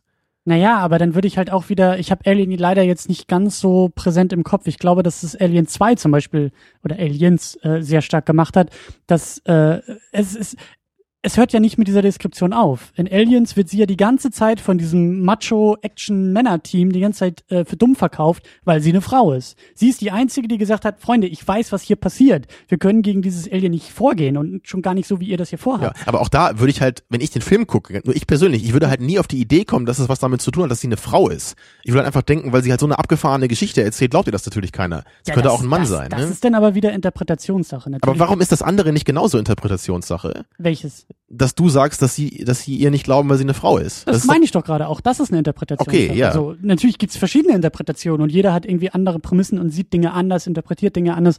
Aber genau das meine ich ja gerade, ist um irgendwie den Boden wieder auf äh, mhm. äh, Nightmare on Elm Street äh, zu schlagen. Das ist für mich halt irgendwie erstmal ähm, interessanter und damit auch wieder interessanter bei, bei anderen Ablegern wie Zombiefilmen oder sowas, auf, auf diese, auf dieser Ebene mich mit diesem Film auseinanderzusetzen. Also ich bin einfach nicht so interessiert an Schauwerten, äh, kann ich wertschätzen, gibt mir auch was, so wie jetzt hier, ne, so diese, diese, diese Slasher-Momente, so, das, das ist nett, aber das kann mich halt nicht so begeistern, wie dann mich hinzusetzen und zu sagen, okay, so, gut. lass uns das Ganze mal genau, durchdiskutieren. Das, das ist ja okay. So, das, so. Das, da bin ich ja voll auf deiner Seite. So, ich bin halt eher der Typ, der die Audiovisualität dann mag in den Horrorfilmen, der die einprägsamen Tode irgendwie auch sehen will, sowas, was mir dann gefällt.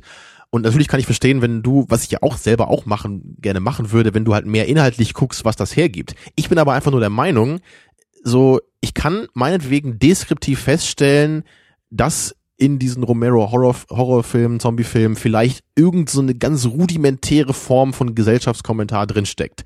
Aber das geht für mich halt irgendwie nicht über einen Absatz, äh, den ich darüber schreiben könnte, hinaus. Und, und das mhm. ist für mich einfach quantitativ nicht genug, um zu sagen, mich interessieren diese Zombie-Filme, weil ich den gesellschaftlichen Kommentar darin sehe weißt du, wenn ich jetzt Children of Man gucke, da habe ich halt einen ganz ausschweifenden, detaillierten Gesellschaftskommentar durch die ganze Geschichte, die da beschrieben wird. Das ist, das ist, das ist ein guter Punkt. Du hast gesagt, ähm, äh, ich habe schon wieder vergessen, was du gesagt hast, aber was ich sagen will. Sehr gut.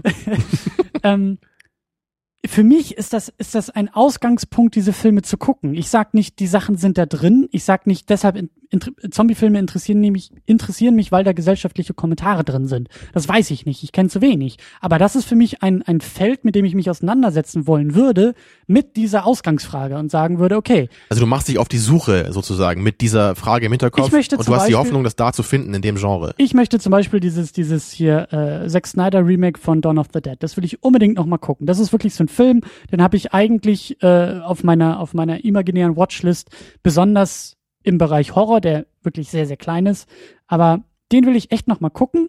Zum einen, weil ich natürlich sage, Zack Snyder interessiert mich, wie er inszeniert. Dann eine so moderne, weil der ist ja, glaube ich, von 2005 oder sowas, ein, ein, ein so aktueller Zombie-Film, das interessiert mich auch. Wie wird im Jahr 2005 mit Zombies umgegangen? Weil wir hatten jetzt den Vergleichswert von, ich glaube, 1968 äh, wo ich mhm. auch der Meinung bin, das hat mich jetzt einfach nicht so sehr begeistern können, das hat mich nicht so mitreißen können. So, da kann ich nur intellektuell mich drüber austauschen, aber nicht emotional, nicht irgendwie ähm, tiefgründiger sozusagen. Und das wäre jetzt für mich so ein Grund zu sagen, so jetzt nehme ich mir den raus. Auch 28 Days Later wäre jetzt auch wieder so ein Fall, wo ich sage, was steckt da eigentlich so alles drin in dem Film? Ich habe den damals vor Jahren mal so weggeguckt und fand den ganz nett und ganz interessant und äh, Verstehst du, das ist halt immer so eine, so eine, so eine Ausgangsfrage, mit der ich irgendwie in die Filme reingehe. Das ist dann eher so, okay, so mein, ja. Also bei, bei 28 Days Later, da gibt's ja sicherlich so ein bisschen sowas in der Richtung, was ich da jetzt auch sehen könnte. So gerade in, in dem dritten Abschnitt des Films, den ich nicht so toll fand, da, da wurde natürlich mehr äh, das thematisiert. World War ähm, Z habe ich zum Beispiel neulich auch gesehen. Das also war auch ein ziemlich stupider ja. Actionfilm, äh, wo ich jetzt auch nicht das Gefühl hatte, dass da die riesen äh, Gesellschaftskritik irgendwie drin war und auch die, die CGI-Zombies haben mir da jetzt auch nicht so gut gefallen, aber ähm, ich habe ihn geguckt, weil es halt ein neuer, moderner Zombie-Film war. Ja, also ich, ich weiß ja nicht so richtig, ob ich das so hundertprozentig verstehe. Also so ein bisschen kann ich natürlich schon sehen, dass du da jetzt so, du, du siehst so den Ansatz in manchen Filmen und deswegen interessiert dich das noch mehr danach zu suchen. Ja. Aber ich persönlich kann dir jetzt schon sagen, ich habe das Dawn of the Dead Remake gesehen von Zack Snyder. Ich, ich finde darum, da geht's darum, wie man geile Headshots inszenieren kann und äh, Charaktere auf der Straße irgendwie Zombies erschießen und sich darüber danach lustig machen, dass sie aussehen wie irgendwelche Schauspieler oder irgendwie sowas. Also ich habe da jetzt nichts anderes mehr im Kopf. Vielleicht so ein bisschen Gruppendynamik noch so, aber ich, also ich, ich, hab, ich persönlich habe da jetzt nichts äh, von sowas gesehen, aber ja. heißt jetzt nicht, dass es überhaupt nicht da ist, aber ist mir jetzt nicht aufgefallen. So, aber ich habe schon das Gefühl, dass du dich da so ein bisschen auf eine fruchtlose Suche machst irgendwie. So, also würde ich jetzt sagen. Also, oder ich, ich meine, ich, ich könnte es vielleicht so, vielleicht so, um in meiner Sprache der Dystopien zu sprechen, das wäre jetzt so, wenn, wenn jemand jetzt sagt, okay, ich gucke mir jetzt Robocop an, weil ich irgendwie eine, eine coole Sat äh, Gesellschaftssatire sehen will. Und natürlich, es ist sicherlich da drin in Robocop, aber ja, oder, oder in, äh, wie heißt der andere hier mit den Käfern? Egal. Also in diesem Verhoeven-Film, da ist halt immer so ein bisschen Gesellschaftssatire drin. Aber das ist nie jetzt sowas, wo ich sagen würde, okay, das ist das Thema des Films. Das ist irgendwie zu 90 Prozent ein Actionfilm, würde ich sagen. Und da kommt eben dieses kleine Element noch dazu, was diesen Actionfilm so ein bisschen rausstechen lässt und noch ein bisschen besser macht als andere Actionfilme. Aber also es ist halt nicht Children of Men, es ist nicht Blade Runner, das ist keine richtige Gesellschaftsstudie, nur weil dieses kleine Element nee, da mitschwingt. Nee, nee, nee, nee, nee, das meine ich auch gar nicht. Aber das wäre für ja. mich eher so die, die, die äh, bunte Mischung in einem, in einem Horrorfilm, also die ich, die ich halt irgendwie bräuchte. Oder um in das andere Extrem zu gehen, was wir auch schon erwähnt hatten, eher so diese Comedy-Geschichten, eher die Parodien. Tucker and Dale versus Evil, wenn ich mich herrlich drüber amüsieren kann, mhm. wie blöd und wie abgefahren das alles ist da kann ich noch eher was mit anfangen. Aber ich habe oft Schwierigkeiten bei, bei, bei, in Anführungszeichen, ernst gemeinten Horrorfilmen, mich auch wirklich gruseln zu lassen. Klar, da, da, da wollte ich auf jeden Fall auch gleich nochmal hin, aber noch, um ja. das kurz abzuschließen, das Ding ist halt, was ich auch gerade sagen wollte, Robocop ist halt ein geiler Film. Ja, die Verhoeven-Filme sind alle cool. Ich mag die sehr gerne, weil ich so gerne Actionfilme mag, nicht weil ich gerne Dystopien mag. Weißt du, das ist der Punkt, aber ich mag zwar beides gerne, aber die Robocop-Sache, äh, die gefällt mir, weil es ein Actionfilm ist. Und jetzt im übertragenen Sinne müsste dir meiner Meinung nach auch der Zombie-Film an sich schon gefallen, damit du auch diese andere Komponente, damit du dich an der auch noch erfreuen kannst. Und es macht für mich wenig Sinn, dass du sagst, ich mag diese Zombie-Filme so gerne, weil diese kleine Argumente da drin ist. Das ist wieder der Punkt. Ich rede nicht davon, dass ich Zombie-Filme gerne mag. So, die, die sind für mich jetzt erstmal, ich kenne jetzt auch nicht genug, aber die sind für mich qualitativ oder, oder, oder Bauchgefühl, geschmacklich genauso wie andere Horrorfilme. Ah. Aber ich sehe da eher noch den fruchtbaren Boden. So langsam beginne ich dich zu verstehen. Eher noch die Möglichkeit, so. weil ich genau das auch schon bei Night of the Living Dead gesehen habe. Der war jetzt nicht spannend, der war jetzt auch nicht irgendwie actionreich, der war jetzt auch nicht irgendwie modern und und und äh, ne? Weniger, ja. Aber da habe ich schon den, diesen diesen fruchtbaren Boden dort schon gesehen bei diesem frühen Vertreter, wo Hannes uns ja auch Dinge erklärt hat, wie äh, das Casting war ziemlich bahnbrechend und und auch die menschlichen, das hat man auch schon so ein bisschen gesehen, so diese ich ich liebe das einfach in dieser in dieser in dieser ähm, in, in, diesem Setting der Zombies, dieser, dieser, irgendwas ist ja immer vorgefallen. Irgendein Grund gibt's ja für irgendwelche Zombies. Was mhm. es jetzt auch immer ist, ob es jetzt die Atomverseuchung äh, war, ob es jetzt äh, sonst welche. Äh, Voodoo. Was ja. auch immer. Aber ich mag es einfach dann, wie eben die menschlichen Dynamiken sich halt neu irgendwie mischen. Weil nur weil du auf einen Menschen triffst, wo man ja in, intuitiv denken würde, ah, einer von uns, einer von mir, dem fühle ich mich zugehörig, damit entstehen ja eigentlich eher die Probleme in diesen Zombie-Settings, weil man ja nicht weiß, bist du Freund oder bist du Feind, weil eigentlich ist jeder nur noch auf sich selbst genau, gestellt ja. und diese gesellschaftlichen Da, da hast du recht, da würde ich dann auch nochmal für alle, die das äh, ausführlicher diskutiert hören wollen, auf unsere Folge zu Night of the Living Dead verwei äh, verweigern, nee, verweisen, das Gegenteil. Ja. Da haben wir das natürlich ausführlich besprochen und genau das habe ich da ja auch gesagt. So, ich, ich will das ja auch sehen. Ich habe nur das Gefühl, es ist für mich viel zu wenig in diesem äh, Zombie-Film da. Es ist ein bisschen da, so, es ist genau wie bei The Road, irgendwie bei so einem Endzeitfilm, da, da interessieren mich genau diese Dinge auch. Und es, es wird für mich einfach nicht genug damit gemacht. So, und deswegen bin ich damit unzufrieden. Das, äh, so. das ja. Kann, kann sehr, sehr gut sein. Ich will nämlich noch, noch ein, eine Anmerkung dazu machen, äh, weil ich ja auch so ein bisschen in diese Richtung steuern will. Videospiele sind für mich einfach die besseren Horrorfilme.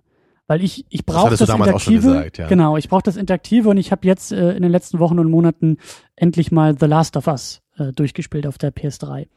Und das ist halt super. Das ist genau das, was ich will. Das ist eine total persönliche, schöne Geschichte zwischen einem jungen Mädchen, die irgendwie 14, 15 ist und einem, lass ihn 40, 50 sein, äh, Jahre alten Mann, der seine in der Rückblende seine Tochter verloren hat und jetzt auf einmal mit ihr irgendwie 20 Jahre später nachdem die Zombies äh, unterwegs sind, irgendwie sich um sie kümmern muss. So. Und da entsteht eine persönliche Geschichte dieser beiden Menschen. Sie muss ihm vertrauen und er muss sie als Ersatztochter irgendwie annehmen Genau, das ist und ja das, das, ziehen durch das die Welt. typische Thema eigentlich, was man in so einem Film, das wurde ja bei Zombieland auch so ein bisschen gemacht, so in diese Genau, Richtung. Ne? Und da genau. war es Und wahrscheinlich hier- dann sehr stark Und ausformuliert. hier ist ne? einfach auch das Schöne, dass eben auch in diesem Medium-Videospiel, wo es eigentlich immer darum geht, die Welt zu retten, äh, es in dem Spiel mal ausnahmsweise nicht darum geht. Und vor allen Dingen, dass ich das alles mitsteuern kann. Ich kann sie spielen. Ich habe das Gefühl, dass ich ihre Perspektive durch die interaktive äh, Umgebung viel besser irgendwie äh, für mich für mich verstehen kann und auch die, die Spannung und auch so diese, diese Schreckmomente oder auch eher so dieses, diese Gruselstimmung kommt für mich halt immer wieder in Videospielen durch, weil ich ja, das hatte ich ja auch schon, schon damals mal erwähnt, wenn ich weiß, ich muss durch diesen Raum durch, wo gerade geschrien und gestöhnt und irgendwelche Monster unterwegs sind, dann ist das für mich viel, viel gruseliger, als zu wissen, okay, da läuft jetzt gerade ein Film. Ich sitze hier eh gerade mit irgendwelchen äh, anderen Typen bei mir in der Bude rum und wir äh, trinken Bier und fressen Popcorn so. Da kann keine Gruselstimmung aufkommen. Ja, Und also- ich sitze halt hier nicht alleine im Dunkeln und gucke einen Horrorfilm. Ich, ich kann das ein bisschen verstehen, aber ich kann mich auch noch erinnern, dass Hannes, äh, glaube ich, dir auch da so, ein- so widersprochen hatte mit mir zusammen, wenn ich mich jetzt nicht irre. Weil, weil wir beide, glaube ich, da auch der Meinung sind, dass ein guter Film genau eigentlich das auch leisten sollte. Also das, natürlich solltest du den guten Film dann auch am besten alleine gucken und nicht Popcorn essen und Bier trinken dabei mit Bier oder so, ja, so wie ich dann auch nicht daneben sitze, wenn du The Last of Us, äh, Us spielst und dauernd irgendwie Scheiße erzähle, was halt die Stimmung kaputt machen könnte, dann wirklich, wenn du so rangehst, ne, das, das müsstest du dann wirklich schon so machen ähm, was halt auch noch dazu kommt, ist halt eben, dass du ja eigentlich in einem guten Film das, die Geschichte auch wirklich so mit dem Charakter erleben solltest. Auch wenn du ihn selber nicht steuerst, er sollte ja idealerweise sich vielleicht so verhalten, wie du es auch machen würdest und dass du wirklich mit ihm die Geschichte erlebst. Und ich, ich meine, natürlich, es wird nie ganz dahin kommen, dass du ihn selber steuern kannst und selber Entscheidungen treffen kannst. Aber für mich persönlich würde das jetzt schon sehr, sehr stark in die Richtung gehen, so und zum Großteil zumindest dahin kommen. ich weiß nicht, ich habe aber auch das Gefühl, dass wir das auch in vergangenen Sendungen schon irgendwie ein bisschen vielleicht angedeutet, aber ich muss halt, glaube ich, was das angeht, wenn es im Film so ist, dann muss ich irgendwie sehr, sehr stark über den Kopf äh, gegruselt werden. Und die wenigsten Filme können das irgendwie. Also dann, dann muss es bei mir eher um solche, um solche widerlichen, in Anführungszeichen, widerlichen Kreaturen wie Hannibal Lecter gehen. So, der, der, der, da muss das Mhm. Blut nicht irgendwie aus den Augen raustropfen. Das ist dann wieder so für mich, Suspension of Disbelief ist halt weg, so. Das ist dann für mich wieder das Fantasy-Wesen. Dann bin ich raus. Sondern das muss eher dieses, das muss eher der perfide, weiß ich nicht, der perfide Businessman sein oder sowas. Dinge, die ich, die so real sind und auch die Abgründe des Menschen wiederum, was dann vielleicht wieder fürs Zombie äh, Ding spricht, weil da Ja. geht's mir auch eher um die Menschen, die zueinander schrecklich Ja, oder, sind. oder American Psycho, denke ich jetzt gerade, den du halt auch mal gucken solltest. Weil den habe ich gesehen. der, ach, den hast du gesehen, ja? Ja, Geht ich der nicht gut, der war ja mehr Satire, als dass er Ja. jetzt wirklich gruselig war. Aber, Ja, aber es, man könnte es auch als Psychological Horror bezeichnen, wieder in der weiten Definition, äh, in gewisser Weise. Also, ja, aber so, so, so er ist ja schon fast ein Slasher, oder? Also, Ja, ja, ja, und. aber schön, dass du den mal kennst, das finde ich ja gut. Und das geht, glaube ich, schon so, so ganz leicht in die Richtung. Also ich kann irgendwie so, so, vielleicht ist das auch, ne, das liegt wahrscheinlich auch an mir. Vielleicht ist das Horrorgenre mit den Konventionen, die es irgendwie hat, so ein Jumpscare, ja, da kann ich mich auch im richtigen Moment mal erschrecken, aber das gibt mir langfristig nicht Also die, die das, das Problem ist halt auch so ein bisschen bei dem Vergleich Film und Videospiel, ohne das jetzt zu weit aufzumachen. Mhm. Ein Videospiel ist einfach viel, viel länger meistens als ein Film. So ein Film ist ja eigentlich nur so zwei, vielleicht drei Stunden lang und die meisten Videospiele, die sind ja wahrscheinlich mindestens zehn Stunden lang, würde ich jetzt mal sagen, von, ja, aber die in gibt, diese Richtung es, gehen, es, oder? Es, es gibt auch, es gibt auch kurze Spiele. Also das, das, äh, Also du meinst, du würdest, für dich würde jetzt auch ein, ein halbstündiges Horror-Videospiel viel, viel besser funktionieren als ein halbstündiger Horrorfilm, würdest du jetzt sagen dann? Ja, also ich habe, ich kann mich zum Beispiel daran erinnern an ein, an ein Spiel, was eigentlich gar kein Horrorspiel ist, nämlich Gone Home. Das ist eher so ein so ein Adventure aus der Ego-Perspektive und und äh, ein sehr groß gefeiertes Indie-Spiel, was eigentlich aufgrund seiner ähm, Geschichte irgendwie punktet, aber zwischendurch gab es einfach für mich so Momente, wo ich nicht wusste, ob das jetzt in so eine Horrorgeschichte kippt, weil man ist allein in einem, in einem verlassenen Haus unterwegs. So, und man weiß halt nicht genug, Mhm. was da jetzt passiert ist, warum die Leute alle weg sind. Und äh, Ist man da so ein Kind oder was ist man da? ja, ich glaube, du bist irgendwie so eine 20-jährige äh, Amerikanerin, die irgendwie von ihrem Urlaub zurückkommt oder oder von von ihrer von ihrer, ich glaube, die war irgendwie ein Jahr in Europa unterwegs oder so, kommt halt nach Hause, so muss ins Haus rein und niemand ist da. So die die die manchmal Dinge liegen halt rum, Zettel liegen irgendwie rum und du musst dir diese ganze Geschichte selber erschließen. Nachher kommt raus, das Haus wurde auf einem Indianerfriedhof gebaut. Zwischendurch gibt es so Anzeichen, weißt du, dann geht mal das Licht irgendwie aus und dann passieren so ein paar eher äh, dun dunklere, gruselige Momente, wo ich echt dachte, okay, das wird hier noch irgendwie düster und schrecklich und schaurig, aber das war es eben so. Das waren diese Andeutungen. Ich war mittendrin. Ich musste da durch. Ich wusste, ich muss hier noch weiter. Und du hast dir die Frage gestellt, wird es jetzt wirklich ein Horror oder nicht? So, genau. oder was? Und das hat mich mehr Mhm. gepackt, als zu wissen, okay, jetzt Freddy Krüger ist jetzt irgendwie zum dritten Mal dabei und muss jetzt irgendwie unsere kleinen süßen Mädchen aufschlitzen. Das ist so. Ich glaube, das, das nett, führt uns jetzt auch langsam zu dem Punkt, wo ich ja hauptsächlich hin wollte, jetzt auch in dieser allgemeineren Diskussion. Ja, gerne. Was, was wollen wir halt vom Horror, ne? Und was, was will man allgemein vom Horror? Und da gibt's Ja. eben verschiedene Sachen, die man erwarten kann, finde ich. Du hast eben schon die Jumpscares angesprochen, was ich halt schon mal ganz interessant finde, weil, weil ich persönlich jetzt für mich sagen kann, wenn ich mich erschrecke, also auf diese Weise wirklich so, "Uah", dann ist das für mich zu 100% negativ. So, das will ich nie in einem Film. Also ich kann überhaupt nicht verstehen, was daran eine positive Erfahrung ist, so in, in keinster Weise. Ist das, aber Geht, geht dir das anders so? Oder findest du, es kann Jumpscares geben, die dir gefallen, während du dich erschreckst? ich finde diese Fragestellung wow. sehr, sehr, sehr, sehr witzig. Natürlich gefällt es mir nicht, mich, mich zu gruseln und, und erschreckt zu werden. Und Das mit dem Gruseln wollte ich gleich nochmal Okay. aufmachen. Bleib mal bei dem erschreckt werden fürs Erste. es gefällt mir ja. Es gefällt mir gerade deswegen, weil es mir ja nicht gefällt, weil es etwas Negatives ist, weil es, weil es äh, unerwartet kommt. Also wenn du Deswegen- jetzt, sagen wir, du liegst jetzt morgens hier im Bett und schläfst und ich schleiche mich an dich an und ich äh, pack dich und schüttel dich extrem doll oder so, wäre das für dich dann im Nachhinein eine angenehme Erfahrung gewesen? Nein. Weil du dich krass erschreckt hast, äh, erschrocken hast? Ersch oh Gott. erschracktest. Ja. Erschrecken ist aktiv, erschrocken ist äh, passiv, ja. Ähm, weil, weil du dann dadurch aufgewacht bist. Also, also nicht, sagst du, ja? Richtig. Aber in einem Film, wenn plötzlich irgend so ein Monsterface ins Bild geschnitten wird, dann findest du das eine gute Erfahrung. Richtig, weil ich habe ja die Entscheidung getroffen, mich diesem Horrorfilm auszusetzen. Während ich nicht die Entscheidung getroffen habe, dich in meine Wohnung zu lassen. ja gut, aber das ist jetzt ein bisschen redundant dann. Also das, Nein, nein, weil gerade die, die, und das kann man, finde ich, auf, auf alles im Horrorbereich ähm, ausdehnen. Ich entscheide mich bewusst für einen Horrorfilm, um genau diese negativen Erfahrungen zu machen an einem Horrorfilm.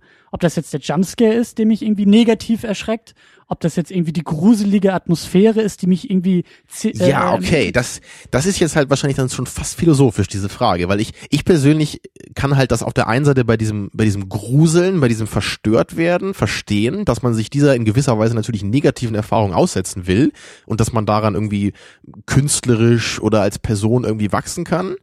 Aber beim Erschrecken verstehe ich das nicht. Also, für mich ist das so ein bisschen so, du musst mir nicht erklären, warum du Pizza magst, das verstehe ich Mhm. auch wenn es da vielleicht keine logischen Gründe für gibt jetzt, aber ich, ich verstehe, was du meinst, aber wenn du sagst, ich mag es irgendwie erschreckt zu werden, auch wenn es irgendwie eine negative Erfahrung ist, dann verstehe ich das nicht. Dann, dann ist es so, als wenn du sagst, ich, äh, Das hat ich, so was ich beiß gerne mal den Hundehaufen so, ja, das, das, das verstehe ich halt einfach persönlich nicht, weil es für mich überhaupt nicht äh, positiv ist oder irgendwie erstrebenswert, um es mal so zu nennen. Und also ich, ich kann da vielleicht noch ein bisschen unterscheiden bei den verschiedenen Jumpscares, so weil ich weiß halt bei bei ähm, A Tale of Two Sisters gab es halt einen, den ich zumindest ganz okay fand. Vielleicht weißt du das noch, wo wo dieses eine blutige Mädel einmal so in der Küche unter diesem Schrank lag. Mhm. Das hat man dann so gesehen, da war glaube ich ein Charakter irgendwie auf dem Boden, hat dann so da hingeguckt und plötzlich hat man sie da so gesehen. Ich fand es immer noch eine negative Erfahrung, aber ich fand es zumindest zu dem Punkt in der Geschichte gut gesetzt und und es passte zu der Stimmung des Films zumindest noch in dem Moment. Ich finde, das Problem bei Jumpscares ist einfach, dass die, die sind mir langfristig zu billig, die sind mir zu einfach. Das ist eine zu ja, einfache das, Methode, das ist genau um das Problem, was, was ich halt auch dabei überhaupt nicht verstehe, weil du, ich würde es wirklich so hart formulieren. Ich, ich bin der Meinung, du kannst in jeder Sekunde, in jedem Film einen Jumpscare einbauen. und Der würde immer funktionieren. Nee. Er würde dich immer erschrecken lassen. Das ist doch auch genau der Witz, warum diese komischen Computerspiele früher immer funktioniert haben. Äh, da musst du irgendeine Geschicklichkeitsaufgabe lösen, du bist irgendwie zwei Zentimeter vom Screen entfernt und plötzlich kommt dieses Monsterface aufs Richtig, Bild, ja? weil du, weil Aufmerksamkeit, die Aufmerksamkeit Genau, muss die- gelenkt werden. In dem Moment, wo, wo in Fight Club Brad Pitt reingeschnitten wird für Miniframes, wirst du nicht, wirst du nicht, hast du kein Schreckgefühl, hast du, hast du kein Jumpscare, weil deine Aufmerksamkeit ganz woanders liegt. Du wirst ja gar nicht irgendwie Okay, entweder gut. abgelenkt oder darauf vorbereitet. Vielleicht sollte man das doch noch dazu erwähnen, dass das wahrscheinlich helfen würde. Aber ich glaube, dass selbst in irgendeiner Comedy könntest du halt, wenn du plötzlich die Musik radikal in dem Moment änderst und das Bild radikal änderst, würdest du trotzdem einen gewissen Schreck erzeugen. Der wäre wahrscheinlich nicht so groß, wie es dann in so einem anderen Beispiel sein könnte, aber du würdest immer einen Schreck bekommen. Ja. Und, und ich meine, das Paradoxe dabei ist für mich eigentlich, dass ich ja gerade in einem Horrorfilm viel, viel eher mit so einem Scare rechne. Das heißt doch eigentlich, dass ich in, in einem Film, wo ich überhaupt nicht mit sowas rechne und meine Aufmerksamkeit meinetwegen auf irgendwas gelenkt wird, dass ich da doch viel, viel, viel größer erschreckt würde durch so einen Moment. Und für mich war es zum Beispiel bei Mulholland Drive so. Das war für mich der mit Abstand krasseste Jumpscare, den ich je gehabt hatte. Weil ich halt bei Mulholland Drive in so einem surrealen Lynch-Film nicht mit einem Jumpscare gerechnet habe. So, der, der ist halt auch nicht durch so einen Cut richtig gewesen, aber da gibt's halt so, eine, so einen Moment, wo halt so eine Leiche hinter so einer Wand hervorläuft. Ja, Du- und das ist halt Mhm. total fies, weil man überhaupt nicht damit rechnet in dem Moment. Du äh, äh, prügelst ja sehr gerne und zu einem gewissen Teil, glaube ich, auch zu Recht immer auf äh, Science von Shyamalan ein. Der hat mich auch sehr erschreckt damals im Kino, der Jumpscare, ja. Äh, reden wir über den gleichen? Reden wir über diese, diese Videoaufzeichnung, wo das Alien Ja, genau, kommt? ja. Genau, ja, das hat mich erwischt damals, weil ich bis zum Schluss gedacht habe, es gibt keine Aliens und der Film will mich hier veralbern und und äh, deswegen habe ich ich war selber nicht darauf vorbereitet tatsächlich diesen diesen Moment zu haben und und ähm, das war für mich auch kein also ich glaube technisch gesehen ist es kein großer Jumpscare wenn da irgendwie äh, diese, Da, diese da bin ich mir auch nicht ganz sicher, wie die Definition ist. Aber ich, ich, meine schon. Ich meine, es reicht, wenn, wenn das, wenn plötzlich etwas ins Bild kommt ja gut und, und die okay. Musik irgendwie sich ändert. Ich glaube, du musst es nicht unbedingt schneiden. Weil es ist ja meistens so, dass irgendwie bei irgendwie was hinterm Tisch hervorkommt oder keine Ja. Ahnung, irgendwie sowas. Ne? Also ich glaube schon, dass es dann sich dafür qualifiziert. Aber ich, ich- also ich, ich glaube, der würde heute, wenn ich den Film heute zum ersten Mal sehen würde, glaube ich nicht so gut funktionieren, weil ich sofort denken würde, oh Gott, sieht das Alien scheiße animiert aus. Aber damals im Kino habe ich, äh, hat das für mich auf jeden Fall funktioniert. Ich meine, wie, wie alt waren wir da? Irgendwie 15 so, ne? Also Ja. 2002 oder als er rauskam oder was. Na gut, also das, das ist zumindest so für mich das Jumpscare-Ding. So ich, ich persönlich, ich, ich mag das einfach nicht. Ich, ich habe, es ist für mich keine Erfahrung, die ich schätze. So, aber jetzt kommen wir dann vielleicht zu der interessanteren Frage, nämlich zu diesem, diesem Gruselaspekt jetzt erstmal so, ne? Was, was für mich schon mal gar nicht so einfach zu umreißen ist, was das eigentlich genau ist. So man ja so diese Gänsehaut kommt da vielleicht rein, ne? so dieses Gefühl von Unwohlsein, dass man man ist nicht so Herr der Lage in gewisser Weise, ne? man man weiß nicht, was um einen herum passiert vielleicht. Und das, das ist super. Ich habe nämlich gerade bei dieser Beschreibung, ich habe die ganze Zeit hin und her überlegt, so in welchem, in welchem Moment ging es mir so, was du gerade beschrieben hast. Und mir ging es tatsächlich so in Videospielen. In Videospielen, in, in, in äh, den Dead Space Spielen, ich glaube die ersten beiden oder so habe ich gespielt, da ging es mir wirklich so. Da ging es mir in, genauso, weil dunkle Umgebung, die Geräusche irgendwie aus einem Raum weiter und ich wusste nicht, kommt da jetzt irgendwie gleich was um die Ecke und ich weiß, aber ich muss jetzt durch diesen dunklen Gang durch und das ist für mich so so Gruseln wirklich. Das kann das kann ein ein Videospiel. Und bei Filmen habe ich so das Gefühl, das ist schwer, dass dass so ein dass so ein Film diese Atmosphäre, diese Erwartungshaltung so für mich aufbauen kann. Mhm. Weil ich habe eben das Gefühl, dass der Film diese Stimmung nur über Jumpscares irgendwie provozieren kann bei mir. Immer so dieses, dieses, ich kann mich nur gruseln, wenn ich nicht weiß, wann der nächste Jumpscare kommt. Ich erwarte ihn und ich habe das Gefühl, okay, da muss jetzt irgendwie noch was. Dieses Unerwartete ist vielleicht das, was beim Gruseln irgendwie mit reinkommt. Ja, So. also ich, ich kann für mich da auch dir eigentlich nur zustimmen. Also ich, ich, ich weiß, dass ich mich früher mal gegruselt habe, als ich jünger war. Bei vielen Filmen, wenn man die so mal gesehen hat, so Event Horizon fällt mir da zum Beispiel ein, so ein Sci-Fi-Horror-Film, der auch sehr abgefahrene Bilder hat am Ende. Aber das, das würde halt heute nicht mehr funktionieren für mich, weil ich ich bin einfach älter geworden und ich bin auch so ein Mhm. bisschen abgehärteter in sowas. Ich, als, als Kind ist man natürlich immer schreckhafter, weil man, man ist halt noch nicht so äh, eine voll ausgebildete Persönlichkeit und man steht nicht so mitten im Leben, man ist nicht so sicher. Aber heutzutage werde ich halt überhaupt nicht mehr gegruselt von Filmen. Also ich habe nie eine Gänsehaut.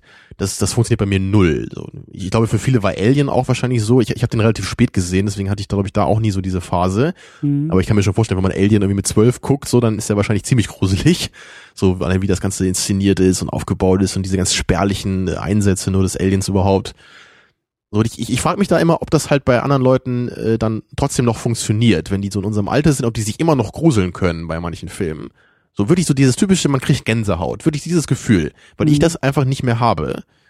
So.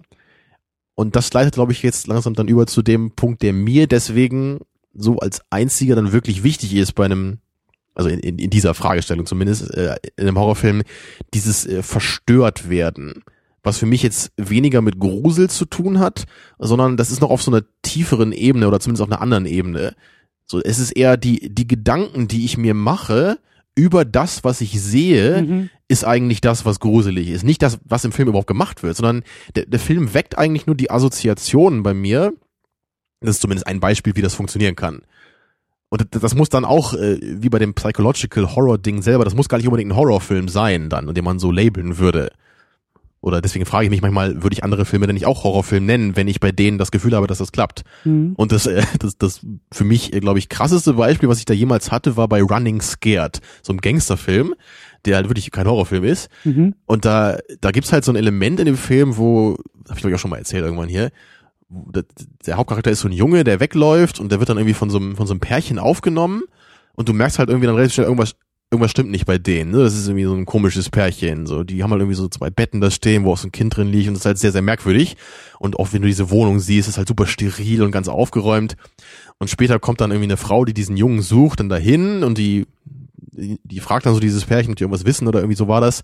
Und sie guckt dann einmal in so einen Schrank von denen und das und, und du siehst halt dann so Videokassetten, wo halt so Namen draufstehen von, von so Kindern, ja, und dann, dann guckt sie halt noch ein bisschen weiter unter den Klamotten, dann siehst du halt da irgendwie so ganz krasse Folterwerkzeuge, ja, irgendwelche, irgendwelche Messer und Sägen und sowas. Und dann guckt sie noch unter den Teppich und dann sieht sie, dass so Plastikfolie unter dem Teppich ist, so, also, also sowas, sie entdeckt das alles so nach und nach. Und du siehst halt nie, wie da irgendwie so ein Kind umgebracht wird, ja, da, überhaupt nicht, da siehst du gar nichts. Aber diese, diese Vorstellung davon, die dann in deinem Kopf abspielt, wa- was diese, dieses Pärchen da macht, die entführen halt Kinder, irgendwie bringen die auf brutalste Weise um und, und, und filmen das dann, stellen das irgendwie bei sich zu Hause in den Schrank als Videosammlung. Also das war halt was, was mich halt echt umgehauen hat, wo ich dann sogar noch einen Tag später drüber nachgedacht Ja. habe und was, ich, was mich richtig äh, abends hat schlecht einschlafen lassen. so. Ich glaube, ich, der Gedanke, der mir da gerade kam, ist vor allen Dingen, ähm, vielleicht auch, vielleicht sind wir da ähnlich, weil wir beide auch eher so Kopfmenschen sind. Was sind so die Dinge, an die wir irgendwie, was, was sind unsere Fundamente? Was sind unsere, woran, woran glauben wir in gewisser Weise? Was ist so, was ist, was ist unsere Baseline irgendwie im Leben, im, im, in der Welt? Und wenn die erschüttert werden können, Ja, richtig. dann geht's irgendwie los, dass wir anfangen, uns irgendwie zu nicht gruseln, aber ähm, vielleicht um, um äh, noch ein anderes Beispiel zu nennen, Seven ist ja auch einer deiner Lieblingsfilme. Vielleicht ist das auch so eine der der der Punkte, die die damit reinspielen. Das Seven, also so habe ich ihn auch in Erinnerung, ist so ein Film, Mhm. der einen wirklich so, wenn man Optimist ist und irgendwie an den Menschen glaubt, dann auf eine gewisse Art und Weise ziemlich unbefriedigt zurücklässt. Und dass das Richtig, eher ja. so etwas ist von, das ist kein Horror, das ist, ich weiß nicht, wie man es umschreiben will, Ich aber meine, ist, dieser Aspekt ist nicht so Horror. Ich glaube schon, dass man Seven als Horrorfilm durchgehen lassen kann, einfach aufgrund dieser Morde, die man so sieht und so. Ja. Aber, aber gerade diese Ebene, die du beschreibst, ist ja wahrscheinlich nicht das, was man jetzt da normalerweise als Horror bezeichnen würde in dem Film. Aber genau das ist halt auch der Grund, was ich ja immer sage, warum ich den Film so gerne mag, weil das, weil genau das, was du gesagt hast, ist, ist schön beschrieben. So, es, es bricht eigentlich mit, mit der Moral oder mit den Grenzen der menschlichen Moral in gewisser Weise. Und wenn das du ist ein das, was Schrecken Mensch ver bist, verursacht. Ja. dann berührt dich das sehr, sehr tief. Richtig, ja. Und ich, ich denke natürlich gerade als, als Philosophiestudent und so, da denkt man oft über Moral nach. Da hat man viele Texte, die sich damit befassen. Das ist halt ein Thema, was, was immer präsent ist für mich. Und natürlich, wenn das dann, wenn damit dann gespielt wird, wenn das überwunden wird, bei Apocalypse Now auch, so dass, das ist dann das, was für mich wirklich äh, Schrecken in meinem Geiste ist gut, ja. erzeugt, ja.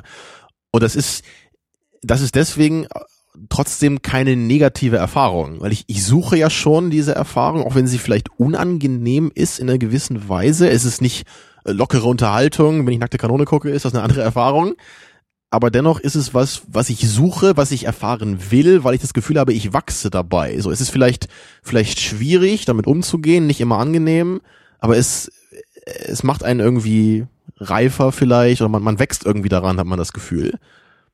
Und, und das ist, glaube ich, das, was ich an einem Psychological Horror Film dann am, am liebsten habe, wenn, wenn er es schafft, das irgendwie in mir äh, zu schaffen. Und ich glaube, dass das wieder das ist, was ich bei den Zombie-Filmen äh, interessanter finde, halt den Menschen auch als Monster zu zeigen und die Menschlichkeit, an die ich irgendwie doch sehr stark glaube, äh, äh, in Frage Mhm. zu stellen. Weil in dem Mhm. Moment, wo wir halt eben alle irgendwie äh, uns nicht mehr gegenseitig sicher sein können, ähm, ob wir jetzt ein Freund oder Feind gegenüber gegen, oder gegeneinander sind, ähm, das finde ich dann irgendwie reizvoller. So, das, das ist, weil das vielleicht in diese Richtung geht von so Grundwerten, die, die, ähm, die ich irgendwie hab, die da irgendwie durch diese Filme in Frage gestellt werden oder halt irgendwie ja, mit dem man sich auseinandersetzen kann, wenn man will. So, das ist mehr als einfach nur äh, Geister fliegen durchs Bild und äh, weiß ich nicht, das Bild flackert und der Ton ist laut, sondern das sind andere Dinge so. Aber das sind halt wieder unsere Geschmacksrichtungen. Das heißt ja nicht, dass das eine Ja. besser als das andere sein muss. Ja, richtig, aber, aber, aber es funktioniert halt auch für mich nur so auf dieser Ebene, dass ich wirklich den, den Horror, den Schrecken empfinde, der dem Film eigentlich seinen Namen gibt. Aber gleichzeitig kannst du trotzdem vielen Horrorfilmen was abgewinnen, vielleicht sogar im Vergleich zu mir ein bisschen mehr abgewinnen. Richtig, so wie ich, heute. Äh, weil ich sag so, ja, da ist doch eigentlich so diese Traumgeschichte und sowas alles, das könnte meine Grundwerte in Frage stellen, Genau. wenn das Und, und verarbeitet für, für mich, für mich ist das hier eher so wie mein Paul Verhoeven Beispiel. Für mich ist das hier so das kleine Element, was dazukommt zu den eigentlichen Sachen, die ich hier viel mehr mag. So die, die coole Musik, die Dynamik des Films, so die, die tollen Effekte, so der, der, der charismatische Gegenspieler. Das ist für mich das, was ich halt sehr gerne mag hier an dem Film. Aber gegruselt Mhm. hast du dich jetzt auch nicht. Nee, natürlich nicht. Nee, also ich habe eher gelacht bei dem Film, also aus Freude daran, weil ich, weil ich Spaß hatte dabei. Ne? Also das ist für mich eigentlich ein super lockeres Erlebnis gewesen, auch wenn da Leute auf blutige Weise zerlegt werden. Ähm, ja, das, das geht vielleicht so ein bisschen so in die Richtung von, von Rob Zombies Magnum Opus hier, was ich auch gerne mag, Ja. ne? den, den Killer-Clown-Film, wenn man ihn so nennen will. so, das ist ich wüsste auch gar nicht, wo ich den Film jetzt irgendwie hier einordnen würde, bei welchem Genre, weil der wahrscheinlich irgendwie alle Genres auf den Haufen äh, patscht, irgendwie nochmal durchmixt und dann am Ende auf die Leinwand wirft. so, da, aber das, das, das gefällt mir da auch einfach so diesen völligen Hyperdrive zu haben, einfach wirklich mal so die die die ganzen Horrorelemente in einen Film zu werfen und halt das, ist halt wirklich so ein richtig extrem überbuntes Bild, was dann dabei rauskommt. Und das, ist dann für mich dann eher so dieser groteske Aspekt, den ich einfach gerne mag, so so eine irre auch auch viel visuelle Erfahrung, die der Film da bieten kann. Ich frage mich auch immer bei dieser ganzen Diskussion und auch wenn wir so ältere Vertreter gucken, ich frage mich auch immer, wie, ja, wie auch irgendwie so der Zeitgeist mitspielt oder wie auch, ich weiß nicht, ob das Horrorgenre vielleicht auch irgendwie so eine geringe Halbwertszeit einfach mit sich hat. Ich weiß auch noch beim Making-of von Alien habe ich gesehen, ne, dass damals äh, die Leute irgendwie sich übergebend aus dem Kino gelaufen sind, als sie Alien gesehen haben, weil sie das nicht kannten damals. Sowas, Ja, und ne? ich frage mich halt auch, also ich meine zu beobachten und das Ganze auch eher so anekdotenhaft, ähm, dass sich die, die Intensität irgendwie steigert in diesem Film, so wenn wir irgendwie Night of the Living Dead 68 und da sind es irgendwie die schlurfenden Zombies, die vielleicht damals die Leute hat ja, heute, fürchten lassen. heute hast du 28 Days Later und I Am Legend äh, mit ja, oder noch schlimmer. Heute muss es Ja. irgendwie der Torture-Porn sein, der irgendwie den Leuten Oder die so, Haut ja. von, der, von den Knochen abzieht, so. Und das ist dann auf einmal gruselig, so. Und das, das kann die Leute überhaupt noch irgendwie packen oder irgendwie, Genau, also man erreicht die Leute nicht ja. mehr, weil sie zu viel kennen davon schon. So das, aber so sind die Menschen nun mal. Ne? Wenn man sich, äh, wenn man oft was sieht, was gleich ist oder ähnlich funktioniert, dann gewöhnt man sich daran. Und gerade bei, bei, bei solchen Horrorfilmen, die dann eine Wirkung erzeugen sollen, da stumpft man eben ab als Zuschauer. Ne, Das ist ja, das ist, ich meine, bei, bei Videospielen ist es ja im Grunde auch so, was die, was die Grafik allein angeht. Ne? Ich meine, früher, ich meine, wenn, wenn wir heute ein Spiel auf der PlayStation 4 spielen, sind wir wahrscheinlich genauso begeistert wie die Leute, die früher zum ersten Mal ein Super Nintendo benutzt haben, weil sie das halt nicht kannten und auch dachten, boah, das sieht ja total realistisch aus oder so. Ja, ich meine, ist halt immer nur im Verhältnis so zu sehen. Ne? Und das, Ja. Aber das, das ist natürlich wichtig, weil wir wir schauen unsere Filme ja nicht jenseits von unserer anderen Welt. Wir sind ja immer noch verhaftet in unserer normalen Welt, in unserer Umgebung. Und deswegen müssen die Filme sich da dann wohl auch irgendwie verändern, wenn die dann gewisse Sachen in uns erzeugen sollen, gerade wenn es um Angst geht und um verstörende Gefühle. ja, aber woher kommt Ja. das denn? Ich meine, wird die Welt immer schrecklicher? Wird die Welt immer fürchterlicher, dass irgendwie unsere Filme sich steigern müssen? Oder, oder warum Äh, ist ich, das? ich hätte jetzt vermutet, dass das Medium Film einfach mehr von der Welt gezeigt hat als früher. Ja? Ne, so f- früher hat man, da, da durfte viel nicht gezeigt werden. So, da, da wusstest du wahrscheinlich auch, dass es sowas gibt, aber es wurde dir nie wirklich so vor die Augen gehalten. Ah, der Ne? Tabubruch vielleicht auch in gewisser Weise. Jetzt nicht irgendwie Ja. Tabu im Sinne von irgendwie nur Sex oder sowas, sondern genau, wie du sagst, so was darf gezeigt werden, Ja. was darf nicht Aber gezeigt das ist ja werden. damals auch so, wenn du, wenn du dann in den 50ern irgendwie eine, eine Brust gesehen hast in einem Film, da ist ja, auch schon, oh, oh, und heute kannst du halt schon irgendwelche Sexszenen sehen, ne? Oder kannst Antichrist gucken und äh, siehst noch mehr als nur Sexszenen. Ja, aber Antichrist Ja. ist dann so, das, was du mir da beschrieben hast, das ist schon wieder verstörender. Das ist schon wieder denn der Grenzbruch Ja, oder der Tabubruch. Und wo man dann auch fragen muss, wie sich das irgendwie in 20 Jahren verhalten wird. Ist das, was irgendwie damals bei, damals bei Antichrist irgendwie war oder bei anderen Filmen irgendwie war, stumpft das genauso ab in mehreren Jahrzehnten und muss sich das dann wieder weiter steigern oder gibt es irgendwann so einen Punkt, wo es irgendwie nicht mehr schlimmer geht? Ja, das sollte man sich dann fragen. Und ich meine, du kannst es ja nicht unendlich steigern irgendwann. Also irgendwann bist du ja, glaube ich, am Endpunkt angekommen. Und dann, dann stellt sich natürlich die Frage, ob dann Horrorfilme immer noch so wirken können, wenn man irgendwie schon mal alles gesehen hat und wenn schon mal alles verpackt wurde. Da, da wird es dann zumindest, glaube ich, immer schwieriger und schwieriger werden, wenn man Horrorfilme aus dem Anspruch guckt, wirklich noch gegruselt und verstört zu werden. So, natürlich, du kannst immer neue Slasher-Filme machen, du kannst immer neue Splatter-Filme machen, wenn es nicht darum geht, nur gegruselt zu werden, sondern kannst, äh, wie bei Actionfilmen auch, da kannst du auch immer wieder neue machen, wenn du andere Formen hast, wie die Action unterhaltsam rübergebracht wird. Aber du kannst es eben nicht immer nur steigern. So bei, bei Actionfilmen erleben wir das ja auch schon. Da, da wird ja auch immer versucht, die Action zu steigern, zu steigern, ne, den, den, den Rahmen der Action zu vergrößern und zu vergrößern. Und da sind wir ja auch schon an dem Punkt angekommen, wo durch Wo diese Vergrößerung, so. ja, wo es inflationär wird, ja. Ja. Und durch die Vergrößerung äh, die- der Unterhaltungswert geringer wird. So, wenn man, wo man dann den, den erfrischenden 80er Schwarzenegger Actionfilm sieht und, und merkt, wie der einen mehr unterhalten kann als das riesige, extrem teure Action-Bombast Special Effect Feuerwerk von heute. Ja. So, obwohl es ja eigentlich viel, viel mehr von dem Gleichen machen müsste. Also darauf ist es ja angelegt eigentlich. Aber es, es packt einen dann nicht mehr. Qualität und Quantität mal wieder, ne?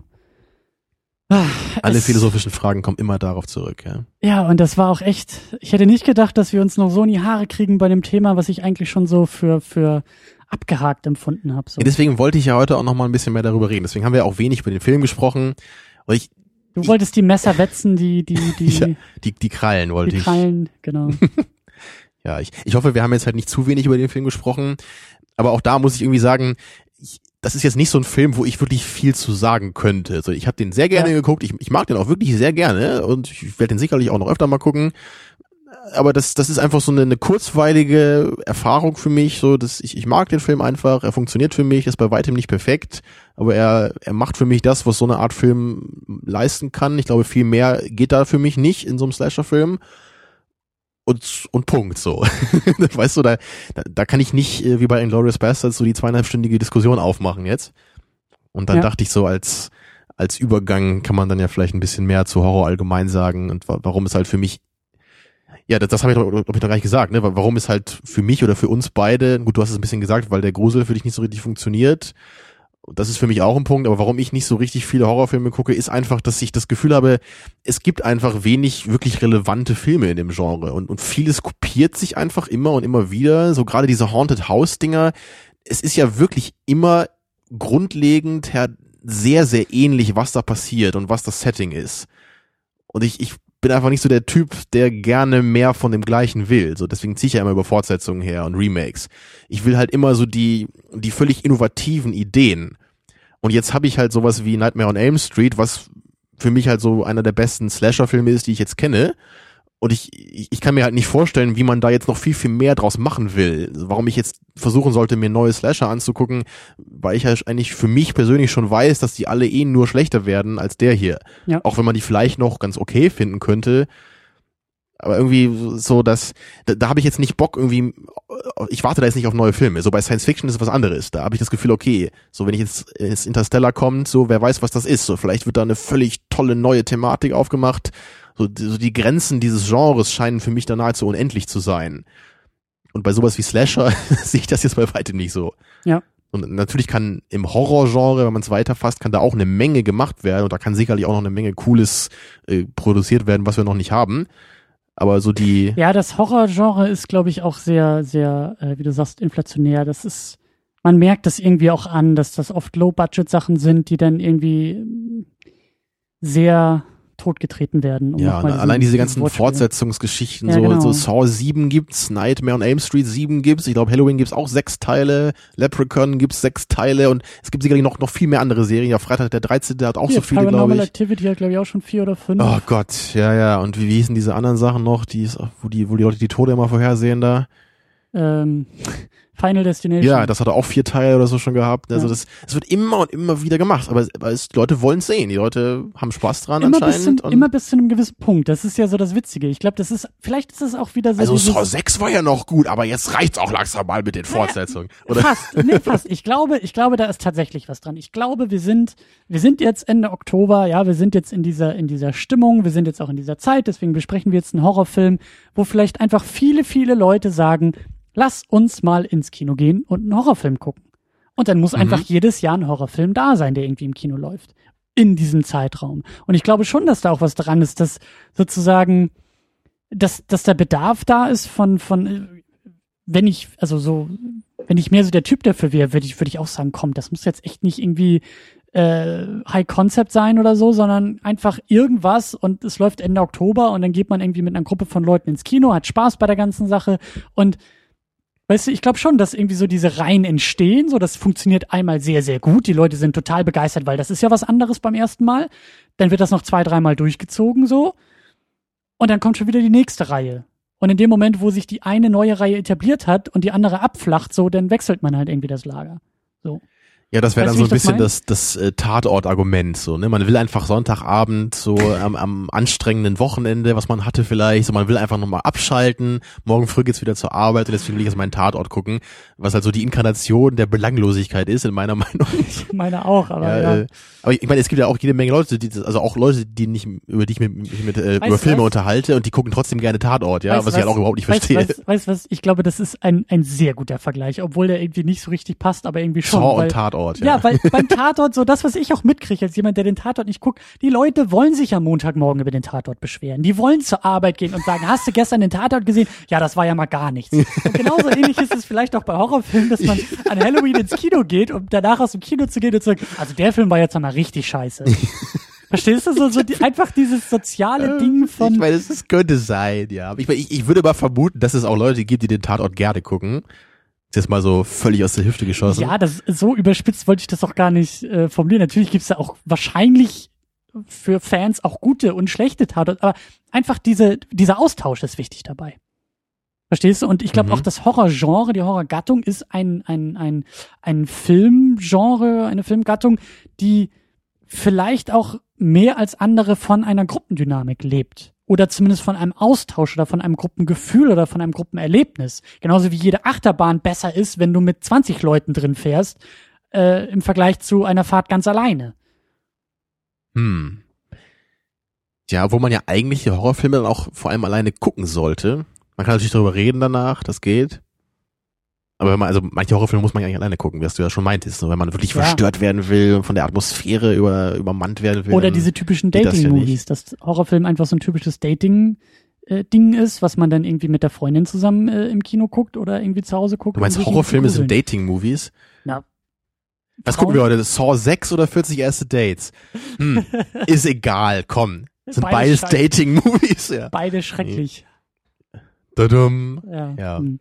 Nee, aber da, da vielleicht an der Stelle dann jetzt so, so als Rausschmeißer der, Ja. die Frage an euch, die übliche Frage an euch, wenn ihr meint, dass ihr uns da noch ein bisschen mehr auf die Sprünge helfen könnt, wenn ihr euch als Horrorfans versteht, dann lasst doch vielleicht noch ein paar Sätze da, warum vielleicht für euch das Horrorgenre besser ist als jedes andere oder warum ihr immer eine Schwäche dafür habt, warum ihr, äh, wie ihr euch das erklären könnt, dass es so viele Reihen mit so vielen Fortsetzungen gibt. Mich würde vor, allen Dingen- sowas. mich wird's vor allen Dingen auch interessieren, nicht einfach nur so Name-Dropping und so, ja, der Film ist irgendwie Meisterwerk und bester Horrorfilm aller Zeiten, sondern fragt euch vielleicht auch mal selber, war, was sucht ihr an Horrorfilm und, und warum?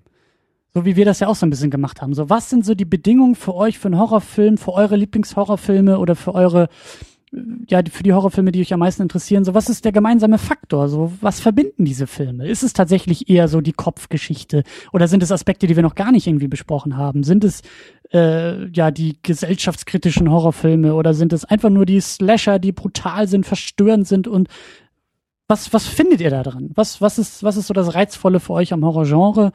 Ähm, Genau, wir haben jetzt so ein Ja. bisschen unsere Sicht nochmal so mehr oder weniger abschließend so, so umrissen für die letzten ein, zwei Jahre, wo wir jetzt versucht haben, hin und wieder mal einen Horrorfilm zu gucken. also bist du jetzt auch so weit äh, Wir gucken nie wieder einen jetzt. Gut, alles klar. Nie wieder. Alles klar. Brauchen wir nicht mehr. Ist jetzt, das Thema ist durch, Horrorfilme brauche ich nicht mehr, ist äh, vorbei. Und wenn aber beispielsweise Christopher Nolan in fünf Jahren einen Horrorfilm ins Kino bringt, dann gehen wir nicht rein, weil Nee, haben wir jetzt ja schon besprochen. okay, gut.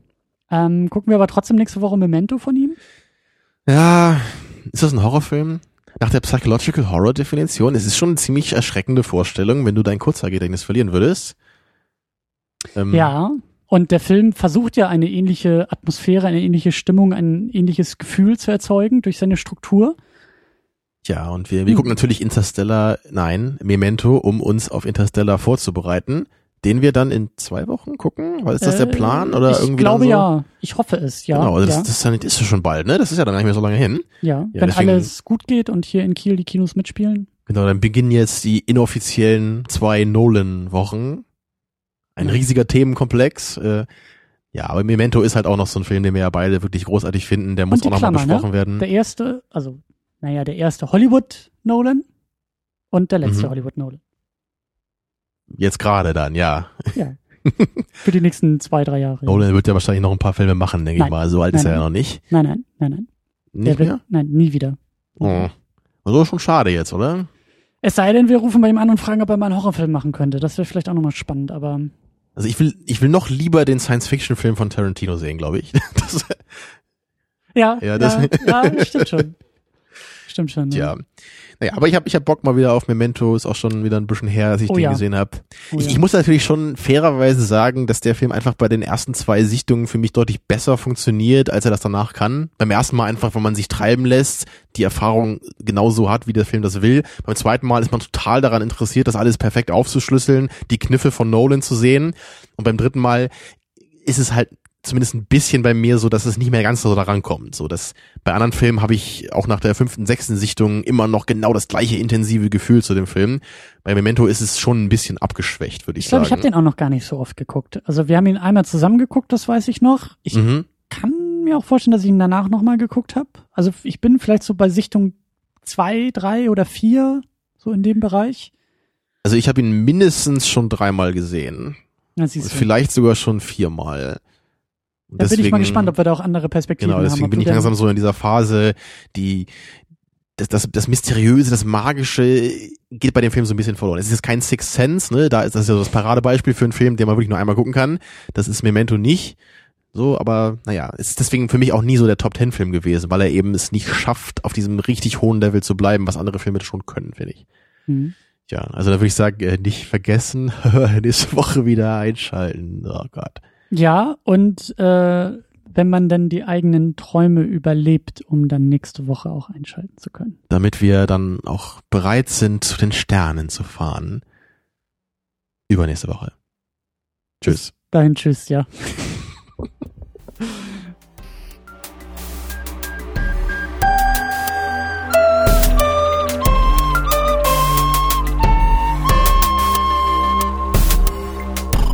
Second Unit. Second unit.